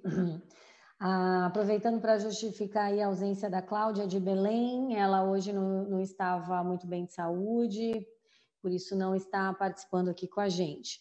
Então, agora eu quero convidar aqui o Guilherme de Curitiba, que é cidade design, para trazer aí tudo que Curitiba faz, que não é pouca coisa. Guilherme, vamos tentar resumir aí. A gente está chegando já no final aí do nosso debate. Muito obrigada Beleza. por estar aqui com a gente. Imagina. Obrigado, Célia. Obrigado à Unisanta também, que nos está dando suporte, nos convidou para essa para esse momento tão legal. A gente está podendo ver várias pessoas, vários amigos de novo, como o Alberto falou. É, fiquei muito feliz também de, de escutar a experiência das outras cidades, porque nos dá a certeza de que estamos caminhando para o lugar certo, caminhando para o mesmo, né, na mesma direção. É, como disse o Gabriel o, o Marcos de, de, Belo Horizonte, as ações, falando sobre um pouco das ações de segurança alimentar e nutricional, a Anitta de Florianópolis falando da colaboração intersetorial e interinstitucional, Mariane Barroso falando um pouco dos seus feirantes e dos seus é, produtores de, de, artesanato, falando da criatividade que o Barroso tanto defende. É, o Alberto também que foi é, estão utilizando lá em, em, Fortaleza os Fab Labs, aqui em Curitiba, no nosso Fab Lab, com, se não me engano, um pouco menos de 20 impressoras, conseguimos imprimir 8 mil máscaras escudo, que estão sendo utilizadas pelos nossos profissionais de saúde, de segurança, é, profissionais de atenção primária na, na rua, enfim, tá, é, o brasileiro sempre faz de, de limão a limonada. Aqui em Curitiba, é, uma experiência muito satisfatória de ver que as pessoas estão doando, estão preocupadas, aquilo que, que podem contribuir com a causa, é, a gente percebe que, que tem essa boa vontade. Inclusive, é, além da, das ações que a prefeitura sozinha está fazendo, no sentido de pensar uma nova, nova mobilidade urbana, como que a cidade vai se desenvolver, que garantias a gente tem que dar para que a economia é, do município permaneça viva, né, a, a, mesmo depois desse período de pandemia. Uh, a gente está vendo dentro do nosso é, ecossistema de inovação, que a gente chama de Vale do Pinhão, uma grande união de empresas para auxiliar pequenos negócios, pequenas é, startups, MEIs, etc. Nós temos a Olist, que nos ajuda, a Doctoralia, que nos está oferecendo as videoconsultas, né, porque nós, através da nossa central do Disque Coronavírus, o eBanks, ajudando as empresas que não estão abertas no momento, mas que podem vender vouchers para é, serviços futuros, ou então é, venda futura de produtos. A Juno, que também trabalha com a questão de cobrança nas empresas. Robolaura, que a, é um, um, sistema de inteligência artificial que foi desenvolvido aqui na cidade e que está nos ajudando a diagnosticar ou a identificar os pacientes que têm sinais mais agressivos da COVID, então a gente pode oferecer uma resposta mais rápida e mais dedicada a eles. Em relação à, à promoção da economia criativa, da, dessa continuação de, de, da, é, da, da, própria economia local, uh, o nosso Vale do Pinhão tem feito várias capacitações, trabalhado com marketing, com gestão é, de financeira, com relacionamento com clientes e fazendo a conexão entre as startups, financiadores, grandes empre empresas e outras é, e outros é, empresários locais que tenham é, que tenha mesma essa mesma mentalidade de que se trabalhar junto a gente consegue chegar mais longe. Né? É, igual a Célia falou, é, a gente tem bastante coisa, mas é, gostaria de pontuar assim um pouquinho e fico à disposição caso queiram depois conversar um pouco mais sobre algum dos desses tópicos. O nosso é, Instituto de Turismo é responsável também aqui aqui em Curitiba pelas feiras livres, é, não aquelas de alimentos, só as feiras de artesanato e é, que tem a famosa Feira do Lago da Ordem e tantas outras. Eles estão trabalhando com lives para capacitar os os seus feirantes, é, para que criem produtos novos, mas também para que abram suas lojas virtuais através de, de alguns daqueles parceiros que eu mencionei anteriormente. Nós fizemos uma grande aquisição de máscaras produzidas por esses artesãos para ajudá-los com uma renda complementar. É, e a prefeitura tomou a iniciativa e fez um portal que é o portal Feira do Largo. Ali todos os nossos, através de várias parcerias e, e um grande esforço do, do, município, nós colocamos a maioria dos feirantes do Largo da Ordem é, dentro desse portal, a prefeitura mantém o portal e nesse, nesse espaço o cliente pode se conectar diretamente a, a esses artesãos. Né? Em relação à, alimentação, é, também é uma preocupação muito grande nossa, já que é, a gente percebe que, infelizmente, muitas pessoas perderam sua fonte principal de renda. Então, é, pensando no que, que, pode ser feito é, para amenizar o, o, esse, esse uma dessas tantas famílias, nós abrimos os nossos armazéns que são mercados mantidos município, é, que repassa os, repassa os vários produtos da cesta básica e, e, e, tantos mais a preço de custo. Então, a pessoa tem uma economia de até 30% em relação ao supermercado normal. Nós abrimos esse cadastro para todo mundo. Quem se declarar, é, quem declarar que precisa fazer compras no Armazém da Família, pode entrar com o pedido e vai ser aceito. Anteriormente, a gente tinha 260 mil famílias cadastradas e hoje não tenho o, o número depois dessa nossa decisão, não tenho o número de quantas pessoas estão sendo atendidas, mas eu tenho certeza que aumentou muito porque o movimento aumentou é, muito. Da mesma forma que o, pessoal do turismo fez com as suas feiras de artesanato, também o pessoal da Secretaria de Segurança Alimentar e Nutricional criou um portal para os feirantes que vendem hortifruti e outros produtos, lanches e tal. É, esse site também é mantido pela prefeitura e ali a gente consegue aproximar esses vendedores daquela é, dos, dos, consumidores finais, inclusive auxiliando eles com a criação de vitrine de produtos, é, na composição de preços, na gestão financeira, como eu, eu havia dito antes. Um, Guilherme, relação... você só pode concluir, por favor? Sim, uh sim. Bom, nós temos tantos outros projetos na área de cultura, de educação. É, fico feliz que a, a, que a nossa ajuda para a Soraya, que acho que foi pouca coisa, mas já teve algum, algum reflexo lá em Salvador. É, de novo, ficamos abertos. Gostei muito de ouvir o que vocês estão fazendo. É, continuem contando com Curitiba, assim como eu vou contar com vocês. Muito obrigado, Célia. Muito obrigado. Tchau, tchau. Obrigada, muito obrigada, Guilherme, por aceitar nosso convite, por compartilhar aí. Curitiba é uma cidade linda, moderna. Obrigada. Vamos dar sequência aqui. Quero convidar o Tadeu Melquiades, que está aqui representando a Cris, que é a secretária de Cultura de Paraty. Tadeu, muito bem-vindo. Obrigada por aceitar aí é, esse nosso convite. Boa noite, Célia. Boa noite, pessoal. Todo mundo me ouve? Tá tudo certo?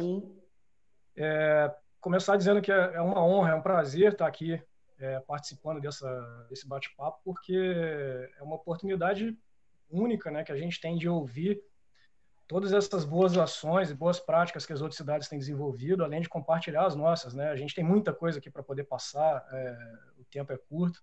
Vou tentar dar um panorama geral muito provavelmente vou, vou deixar passar alguma ação. É, mandar saudações aí especiais para a Anitta, mestre, né? E, enfim, vamos seguir aqui. Paraty entrou na, foi designada, né, cidade criativa pela gastronomia 2017, no finalzinho. E recentemente, no ano passado, a gente conseguiu também o título de Patrimônio Mundial pela Unesco, né, Patrimônio Misto. Então, pela cultura e pelo, pelo meio ambiente, junto com, com Ilha Grande, né? toda a Bahia, essa parte aqui do, do da Costa Verde, sul Fluminense. É, talvez nós sejamos uma das poucas, eu não consigo precisar, mas talvez sejamos a única cidade com esses dois títulos, né? de cidade criativa da gastronomia e como patrimônio misto. Então, assim, é, nós temos uma, uma carga de responsabilidade, inclusive, o título não é simplesmente festa, ó, oh, ganhamos, ou um troféu, não é isso, né? Ele acompanha uma série de desafios né, que são colocados, que a cidade precisa cumprir para seguir com, com, com todo esse, todos esses benefícios né, que vêm junto, que, que, são acesso a financiamentos, acesso à informação, principalmente, uma coisa que muitas vezes a gente deixa passar, né, mas o acesso a documentos, a, a, a voz que a gente passa a ter né, em, em, em diversas frentes, a nível internacional, inclusive, é uma coisa, assim, é um benefício sensacional e que muitas vezes a gente acaba deixando essa oportunidade passar. Uma das questões, já foi até mencionada aqui pelos colegas, é eu, eu sou servidor público. Eu estou há oito anos na, na Secretaria de Cultura. Estou desde o início, desde que eu comecei, eu sigo na mesma secretaria.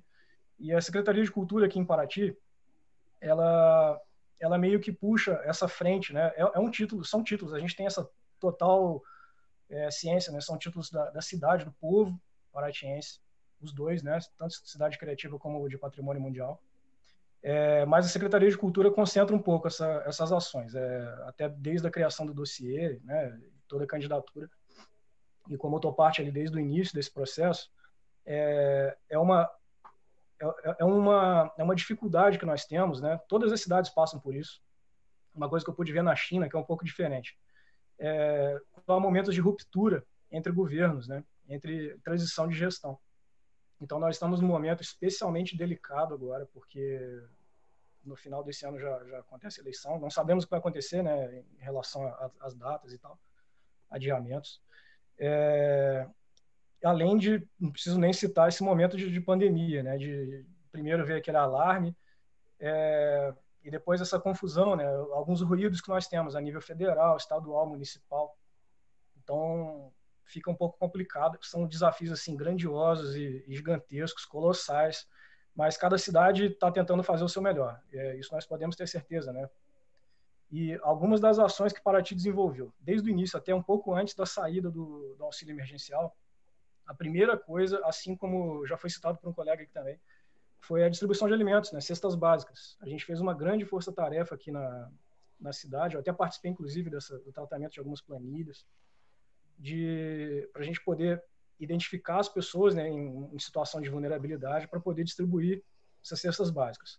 Alguns auxílios também permanecem na, na, cidade, a cidade dá conta de, apesar de toda a queda de, de arrecadação, Paraty, não sei se todos conhecem, mas é uma, é uma cidade pequena, relativamente, bem pequena, pouco mais de 40 mil habitantes. A arrecadação, acabei de sair de uma reunião agora há pouco, com todo o trade, né? Tava o pessoal da, da, de finanças lá da prefeitura, da saúde, juntamente de representantes do trade, da turístico aqui da cidade. E a arrecadação caiu para 47%. Então, a, a, principal atividade de Paraty é o turismo, turismo cultural, turismo de base comunitária. Tem toda essa parte natural que envolve as comunidades, né, que, que foram até reforçadas com esse título de patrimônio. É, então, assim, é um baque muito forte. É, nós estamos ouvindo bastante o que nós, como poder público, eu digo, ouvindo bastante o que a sociedade civil tem, tem a, a propor, porque soluções não são mágicas, né? Não existe uma solução mágica, nenhuma nenhuma cidade no mundo, nenhum lugar no mundo tem uma solução dessa. Então, dentro do possível, nós estamos fazendo alguma, algumas ações. Enquanto Secretaria de Cultura, que eu posso falar com um pouco mais de propriedade, porque eu trabalho lá, é, foi desenvolvido um projeto de consultoria, uma consultoria focada em, em participação em editais. Então, todos aqueles que é muito ligado também à economia criativa, né? Todos aqueles que têm algum projeto ali na área se inscreveram, participaram de uma de uma pré-avaliação e foi dado, foi feita toda a análise pela nossa equipe é, com uma devolutiva, com um retorno, né, para essas pessoas participarem de editais e mesmo que não não tenha um edital aberto, ela pode desenvolver depois esse projeto de, de uma maneira melhor. É, porque não deixa de ser uma oportunidade né, nesse momento de, de paralisação do, do, das ações dos serviços, né, principalmente turísticos, é um momento de qualificação, um momento de reflexão. Tadeu, então a gente tem usado. Pedir só para concluir, tá, querido? Tá bom, vou acelerar aqui. É, uma das ações é essa, do, do, das consultorias.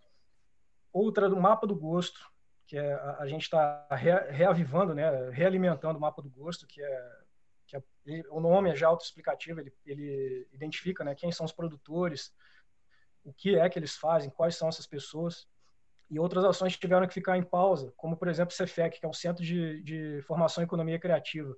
Nós não sabemos em que, qual momento a gente vai poder voltar a tocar esse, é, essa escola, né, esse centro de formação, que seria assim, um, um benefício gigantesco para a cidade, mas devido a essa pandemia, nós não sabemos quando poderá retornar.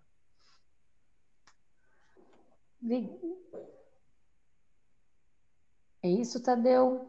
Eu tenho bastante coisa para falar ainda, Célia, mas ah. não for possível. Eu tenho, Vamos... posso falar de parcerias, eu tenho aqui é, diversos critérios técnicos né, que a gente tem desenvolvido, parceria entre as secretarias.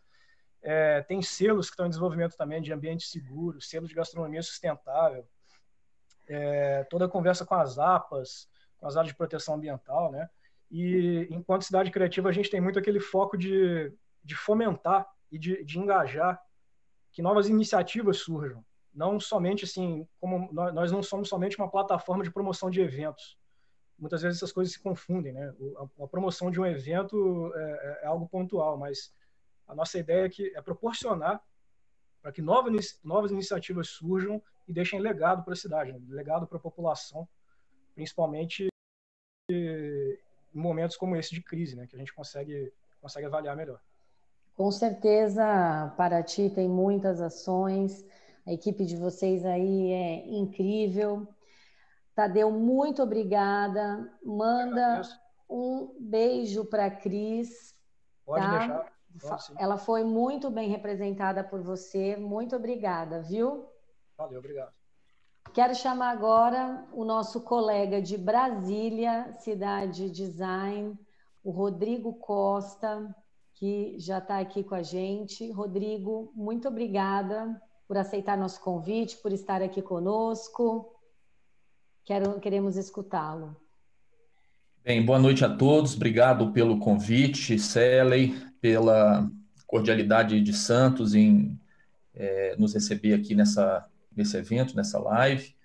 É, cumprimentar todos os meus colegas das cidades criativas e fazer coro nisso que já foi dito, é, é, a colaboração e a cooperação que vai fazer com que a gente saia, de fato, dessa crise fortalecida. É, lá, aqui em Brasília, nós temos uma, uma visão é, muito, muito pragmática das coisas. Né? É, a Anitta colocou essa, essa questão da parceria entre governo, iniciativa privada, academia, e isso para a gente é um norteador das nossas ações. É, nós podemos dizer que os trabalhos que nós realizamos aqui em Brasília, eles podem ser divididos em três etapas, né? Uma primeira etapa, com o advento da, da pandemia, foi aquela etapa de, de auxílio é, é, emergencial mesmo, de é, um auxílio praticamente humanitário às pessoas da cadeia produtiva do turismo e da economia criativa que mais estava precisando.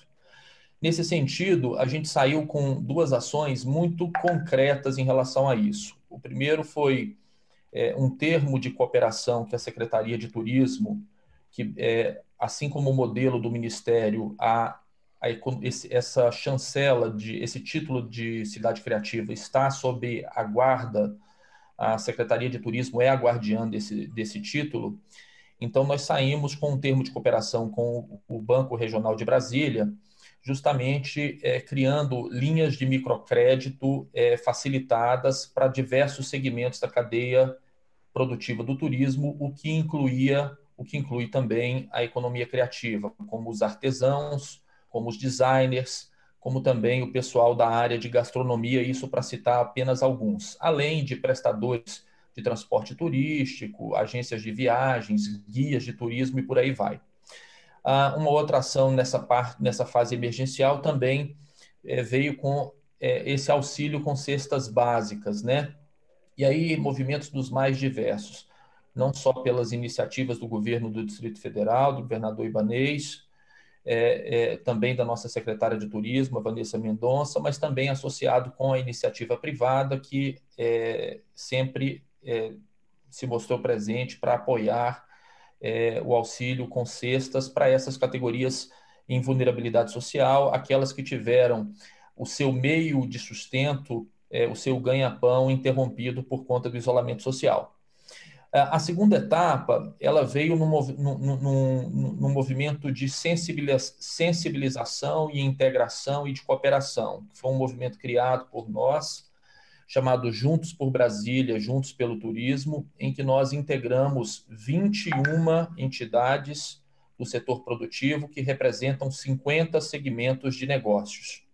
A partir desse movimento que teve, é, que foi uníssono entre todos esses atores, nós criamos uma série de encontros em grupos de trabalho temáticos para discutir as necessidades de cada segmento específico.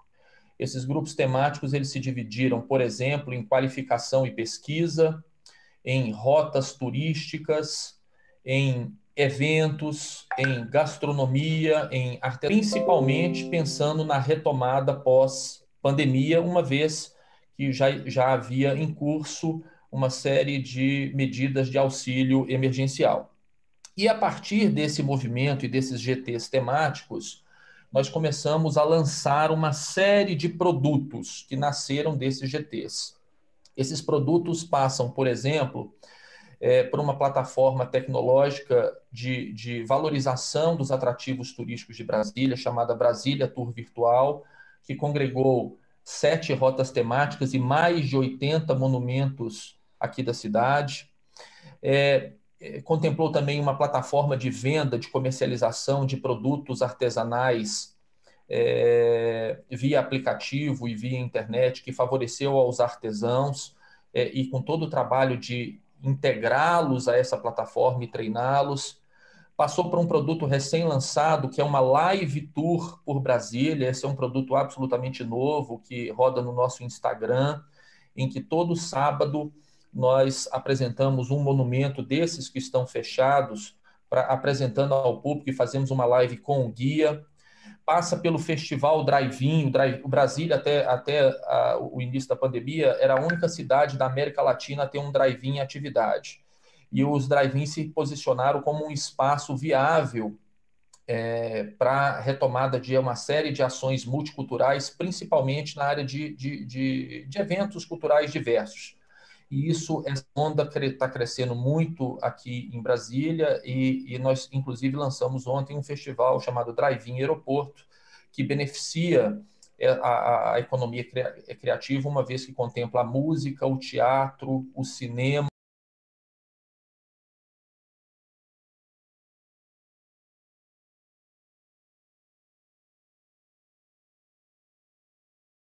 universidades como a UPS, que tem o primeiro curso de turismo do Distrito Federal, como um instituto muito focado em planejamento de longo prazo, que é o Instituto Sagres, como o SENAC, que é uma escola técnica, são frutos desse grupo de trabalho. Nós também podemos realizar aqui um projeto chamado Programa Acolher, onde nós, pelo turismo, desenvolvemos todo o projeto básico, toda a argumentação legal, técnica e jurídica para acolher profissionais da saúde e profissionais da segurança pública que estavam em contato direto com é, é, pessoas é, contaminadas e estavam em situações de risco por conta da Covid e que eles iam trabalhar e podiam voltar, ao invés de ir para casa com risco de contaminar suas famílias, eles ficavam hospedados em hotéis da cidade.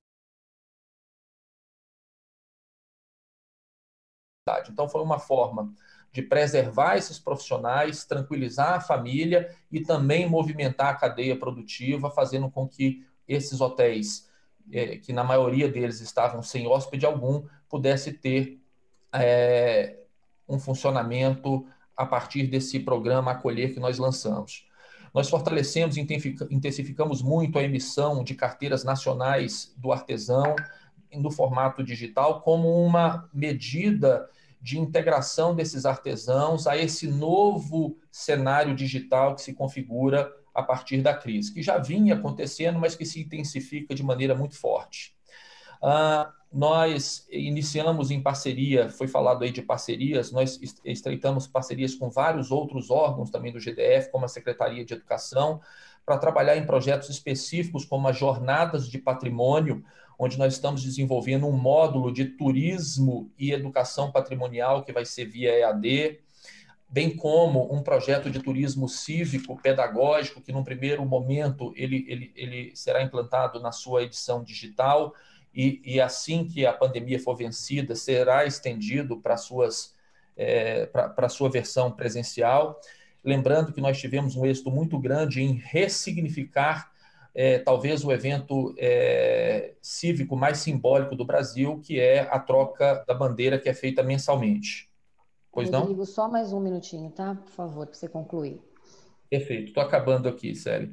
É, nós, é, é, alguns produtos turísticos, nós, é, inclusive, repaginamos no sentido de dar esse, esse novo aspecto, essa nova característica, essa nova funcionalidade que, que esses novos produtos e serviços turísticos precisarão ter em função desse novo normal que todo mundo comenta, que foi, por exemplo, utilizar recursos de gamificação em, em rotas é, religiosas, como um projeto chamado Vias de Fé. E, e nós também fizemos um monitoramento intenso é, e fazemos ele diariamente do, de todos os projetos, fazendo um grande benchmark com todos os estados brasileiros. A gente tem uma equipe dos atendentes do, do, do centro de atendimento ao turista, que são garotos muito jovens, é, universitários, que estão aí em teletrabalho, em que eles monitoram tudo o que acontece na economia criativa e no turismo em todos os estados brasileiros, bem como nos principais países emissores de turismo para o Brasil e especificamente é, para Brasília. Enfim, o Atlas do Distrito Federal, que nós vamos lançar daqui a daqui uns 30, 40 dias, que havia 10 anos que não saía, que teve um envolvimento muito forte da Setur e do design, e é, inclusive é, na, nas metodologias que foram utilizadas, são vários projetos. Atualmente, nós estamos muito é, é, é, engajados em desenvolver os protocolos de saúde para é, mostrar para Brasília, para a região, que vai ser o turismo local, né?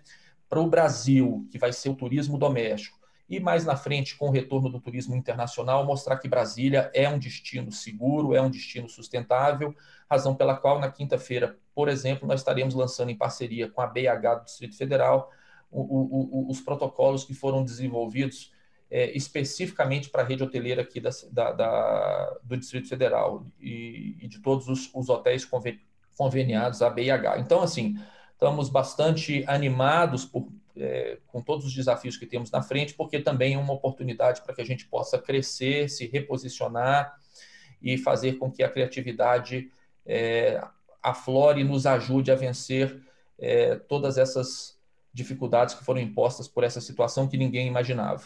Estamos à disposição aí de todos. Muito obrigada, Rodrigo. Prazer ter você aqui sempre com a gente. E aí, agora, por fim, para finalizar aqui o nosso debate, eu vou chamar a Raquel de Santos, que, como nós somos muito educados, ficamos para o fim, como cidade anfitriã. Raquel, por favor, assim como Paraty, como todas as outras cidades, nós temos infinitas ações mas aqui é só realmente para colocar algumas ações que a gente acha importante compartilhar aí para com as demais cidades. Então, Raquel, minha colega, vamos em frente. Olá, boa noite a todas e todos que estão nos assistindo aí pelo YouTube. Boa noite a todas e todos que estão aqui participando é, quero parabenizar a Unisanta pela iniciativa e parabenizar todas, todos os participantes, todas as cidades criativas da nossa rede, porque são trabalhos incríveis, iniciativas valorosas, e nesse momento onde a gente é, pode pontuar a nossa vida em três palavras, né? O que nós necessitamos, que é a solidariedade, a empatia e a criatividade. Então, com isso, eu acho que é, é muito importante é, essa discussão e eu vou tentar me ater aqui às iniciativas que a cidade de Santos está fazendo em relação à área da economia criativa e também do setor cultural, né? Já que nós estamos fazendo um trabalho muito, muito sério é, com a Secretaria de Saúde, a Secretaria de Desenvolvimento Social, então a prefeitura está fazendo um trabalho muito forte no aumento de leitos, na testagem e, e, na área da economia criativa e da cultura também, desde o começo é, do isolamento social, a gente estava estudando todos os pontos legais para a gente poder fazer é, uma iniciativa que realmente suprisse a necessidade da cadeia da cidade. Né? Então, é, junto com a, com a, Secretaria de Governo, foi desenvolvido o Feito em Santos, que é um, uma plataforma, um balcão online, né? É, que é veiculado pelo Instagram, é, onde produtos artesanais produzidos pela cadeia do artesanato, do designer e também da gastronomia, eles são colocados lá, existe essa, essa plataforma e também lives é, feitas com a equipe da Secretaria de Governo, né, juntamente com o Escritório de Inovação Econômica. É, isso é muito importante. É, na formação, então, na parte online, a gente teve que adaptar toda a nossa área de formação. As vilas criativas, hoje, você tem a, via, a, Vila, a Vila Criativa Online, com as aulas é, de capacitação e também de formação na área cultural, é, sendo ministradas pelos professores nas áreas de maior vulnerabilidade da nossa cidade, né? Uh, o Fábrica Cultural, que é ligado à Secretaria de Cultura de Santos, então o secretário Rafael Leal fez um trabalho muito forte também para que nenhuma aula do Fábrica Cultural, que é um departamento de formação nosso, parasse. Né? Então, todos os alunos das mais diversas áreas, de mais, dos mais diversos setores. Aí, pessoal, não queria estar no lugar dela, né? cortando secretário de Estado. Uma outra iniciativa muito importante também, muito bacana, é, é o projeto Hora da Cultura é, em Casa. Nós é, ativamos, fizemos um trabalho de ativação bem grande na plataforma do YouTube é, do, da Secretaria de Cultura, né, que é o, youtube.com.br Cultura Santos, onde a gente tem o Hora da Cultura, que antigamente era feito nas escolas da rede, né, a gente levava a cultura para as escolas da rede, os artistas, nós fizemos isso na nossa plataforma do YouTube, com apresentações já pré-gravadas e também material inédito feito agora pelos nossos corpos estáveis, a Orquestra Sinfônica de Santos, as escolas de bailado, o coral, a escola de artes cênicas e também os produtos de audiovisual que tinham sido é, é, contemplados nos editais anteriores da prefeitura. Nós também lançamos é, um credenciamento de projetos, e aí das mais diversas áreas, né, música, circo, literatura, cinema, é, web, várias, várias, vários setores, música, e esse credenciamento, os artistas é, mandaram vídeos né, com, a sua, com a sua arte, com a sua obra, é, e esses artistas vão receber, vão ser é, avaliados, esses projetos, né, e esses artistas, por projeto, vão receber 650 reais, e esses trabalhos vão ser veiculados no Hora da Cultura em Casa, no Hora da Cultura Digital, é, é na nossa plataforma do YouTube. Um outro é, também auxílio emergencial, como uma medida mitigadora também, foi a distribuição de cestas básicas e também um kit com um livro e um álcool gel dentro do projeto Leia Santos, né? Então essas cestas básicas e esse kit com um livro e com um álcool gel é, foram, foram é, é, foi distribuído para todos os artistas e profissionais da área da cultura e dos eventos culturais, né? É, que realmente vivem desse ofício e estavam em situação realmente muito difícil. Então, a gente quer agradecer ao Conselho Municipal de Cultura, que fez esse levantamento junto com o SOS Entretenimento, né, que nos auxiliou para a distribuição dessas cestas básicas. Né? Um, um outro projeto é, muito importante também vão ser as lives solidárias dentro do canal do YouTube, né, do Cultura Santos. Nós vamos fazer lives solidárias para arrecadação de mais cestas básicas para atender aos artistas, para atender aos profissionais da área do entretenimento. A primeira live é agora no sábado, com uma edição é, de comemoração dos 50 anos do Chorão. Então, é um, um show do Charlie Brown Jr., né? E, e essa, essa live vai ser solidária e toda a arrecadação vai ser revertida para os profissionais da área da, da economia criativa aqui da cidade. Né? É, no caso uh, uh, desse edital de credenciamento, a gente tem um, um, um, apoio bastante importante para a área da música e muitos projetos da área de cinema, com curtas-metragens e webséries. Né? Então, a gente, que é uma cidade de cinema, tem esse trabalho é, bem focado e a gente está vendo o retorno é, do, da, da, própria classe. Né? É, a Prefeitura de Santos também já é, apontou o apoio logístico e também é, é, financeiro aos festivais da área do audiovisual que acontecem aqui em Santos. Né? Então, a gente também é, vai estar apoiando esses festivais que estão se reinventando, né? eles também vão ter que ou fazer festivais virtuais ou por drive-in, todos eles estão se reinventando e, e, a prefeitura vai estar, através da Secretaria de Cultura, junto com esses festivais. Isso é muito importante para a nossa cadeia. Né? A Film Commission também está trabalhando para os novos protocolos para a volta das gravações e das filmagens aqui na cidade. A gente é uma cidade cenário, né? Então, a Film Commission está é, em contato com o Sindicine, com o pessoal da SPCine também de São Paulo, para traçar um protocolo é, de segurança para as novas gravações, isso num futuro, né, também aqui para a nossa cidade, porque, infelizmente, nós tínhamos é, o resultado agora em janeiro do nosso edital, que cinco é, é, é, projetos foram contemplados para a produção de curtas-metragens, e, infelizmente, por conta da pandemia, a gente teve que aguardar, mas isso nós estamos é, é, já cuidando para que quando é, é, essa retomada aconteça, a gente esteja é, totalmente munidos de, de, todo o protocolo de segurança, né? Uma outra coisa que é bastante importante na área da economia criativa do segmento cinema são os, os nossos parceiros aqui, né?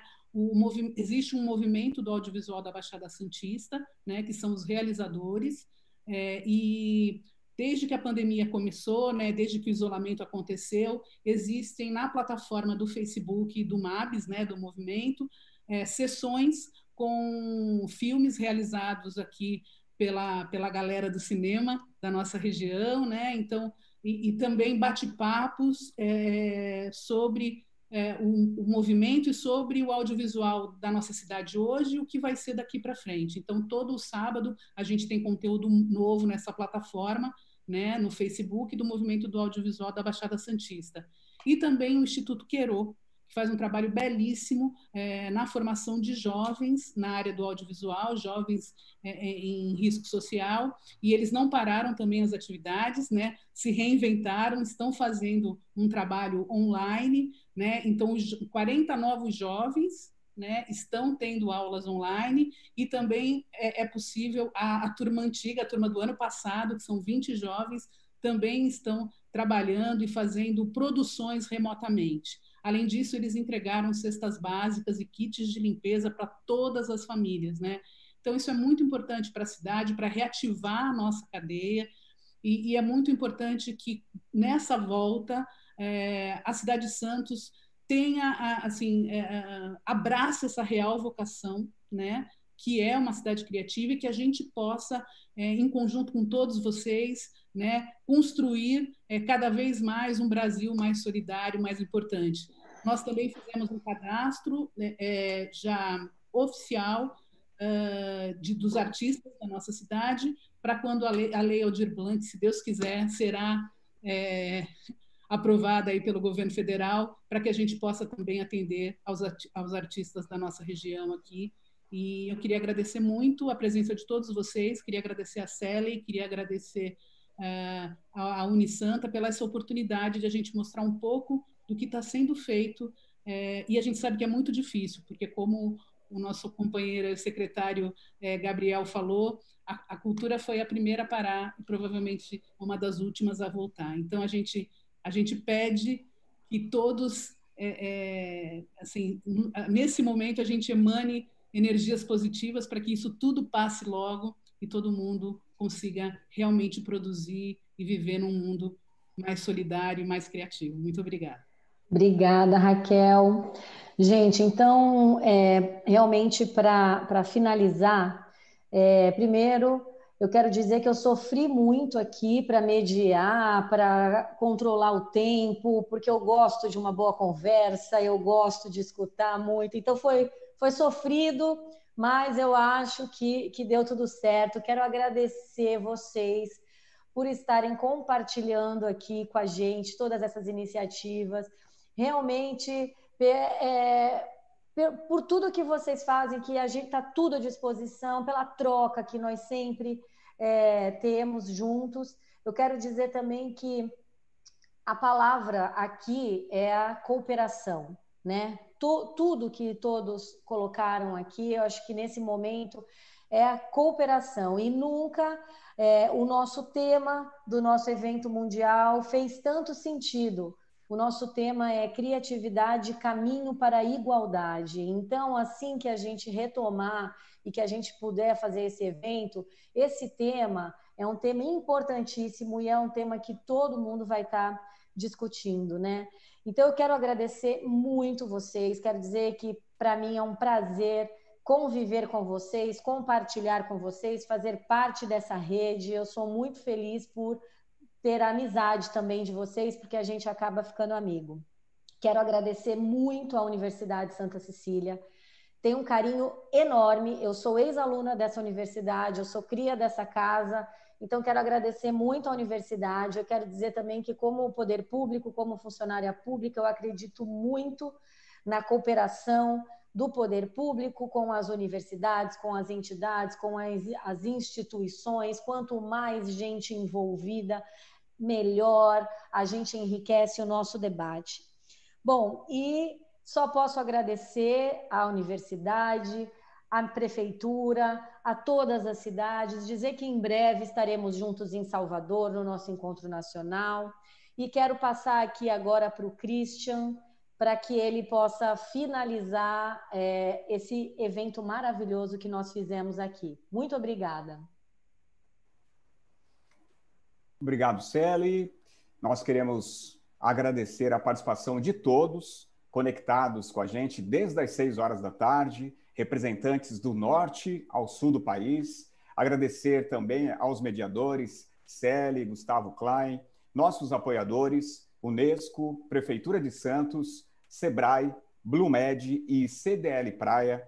Agradecer às autoridades que participaram da nossa sala de abertura e um agradecimento especial ao Sistema Santa Cecília de Comunicação, à Universidade Santa Cecília, à família Teixeira pelo apoio, pela realização com muito sucesso do seminário Santos Criativa. Um ótimo fim de noite a todos e nos vemos no próximo encontro. Até lá!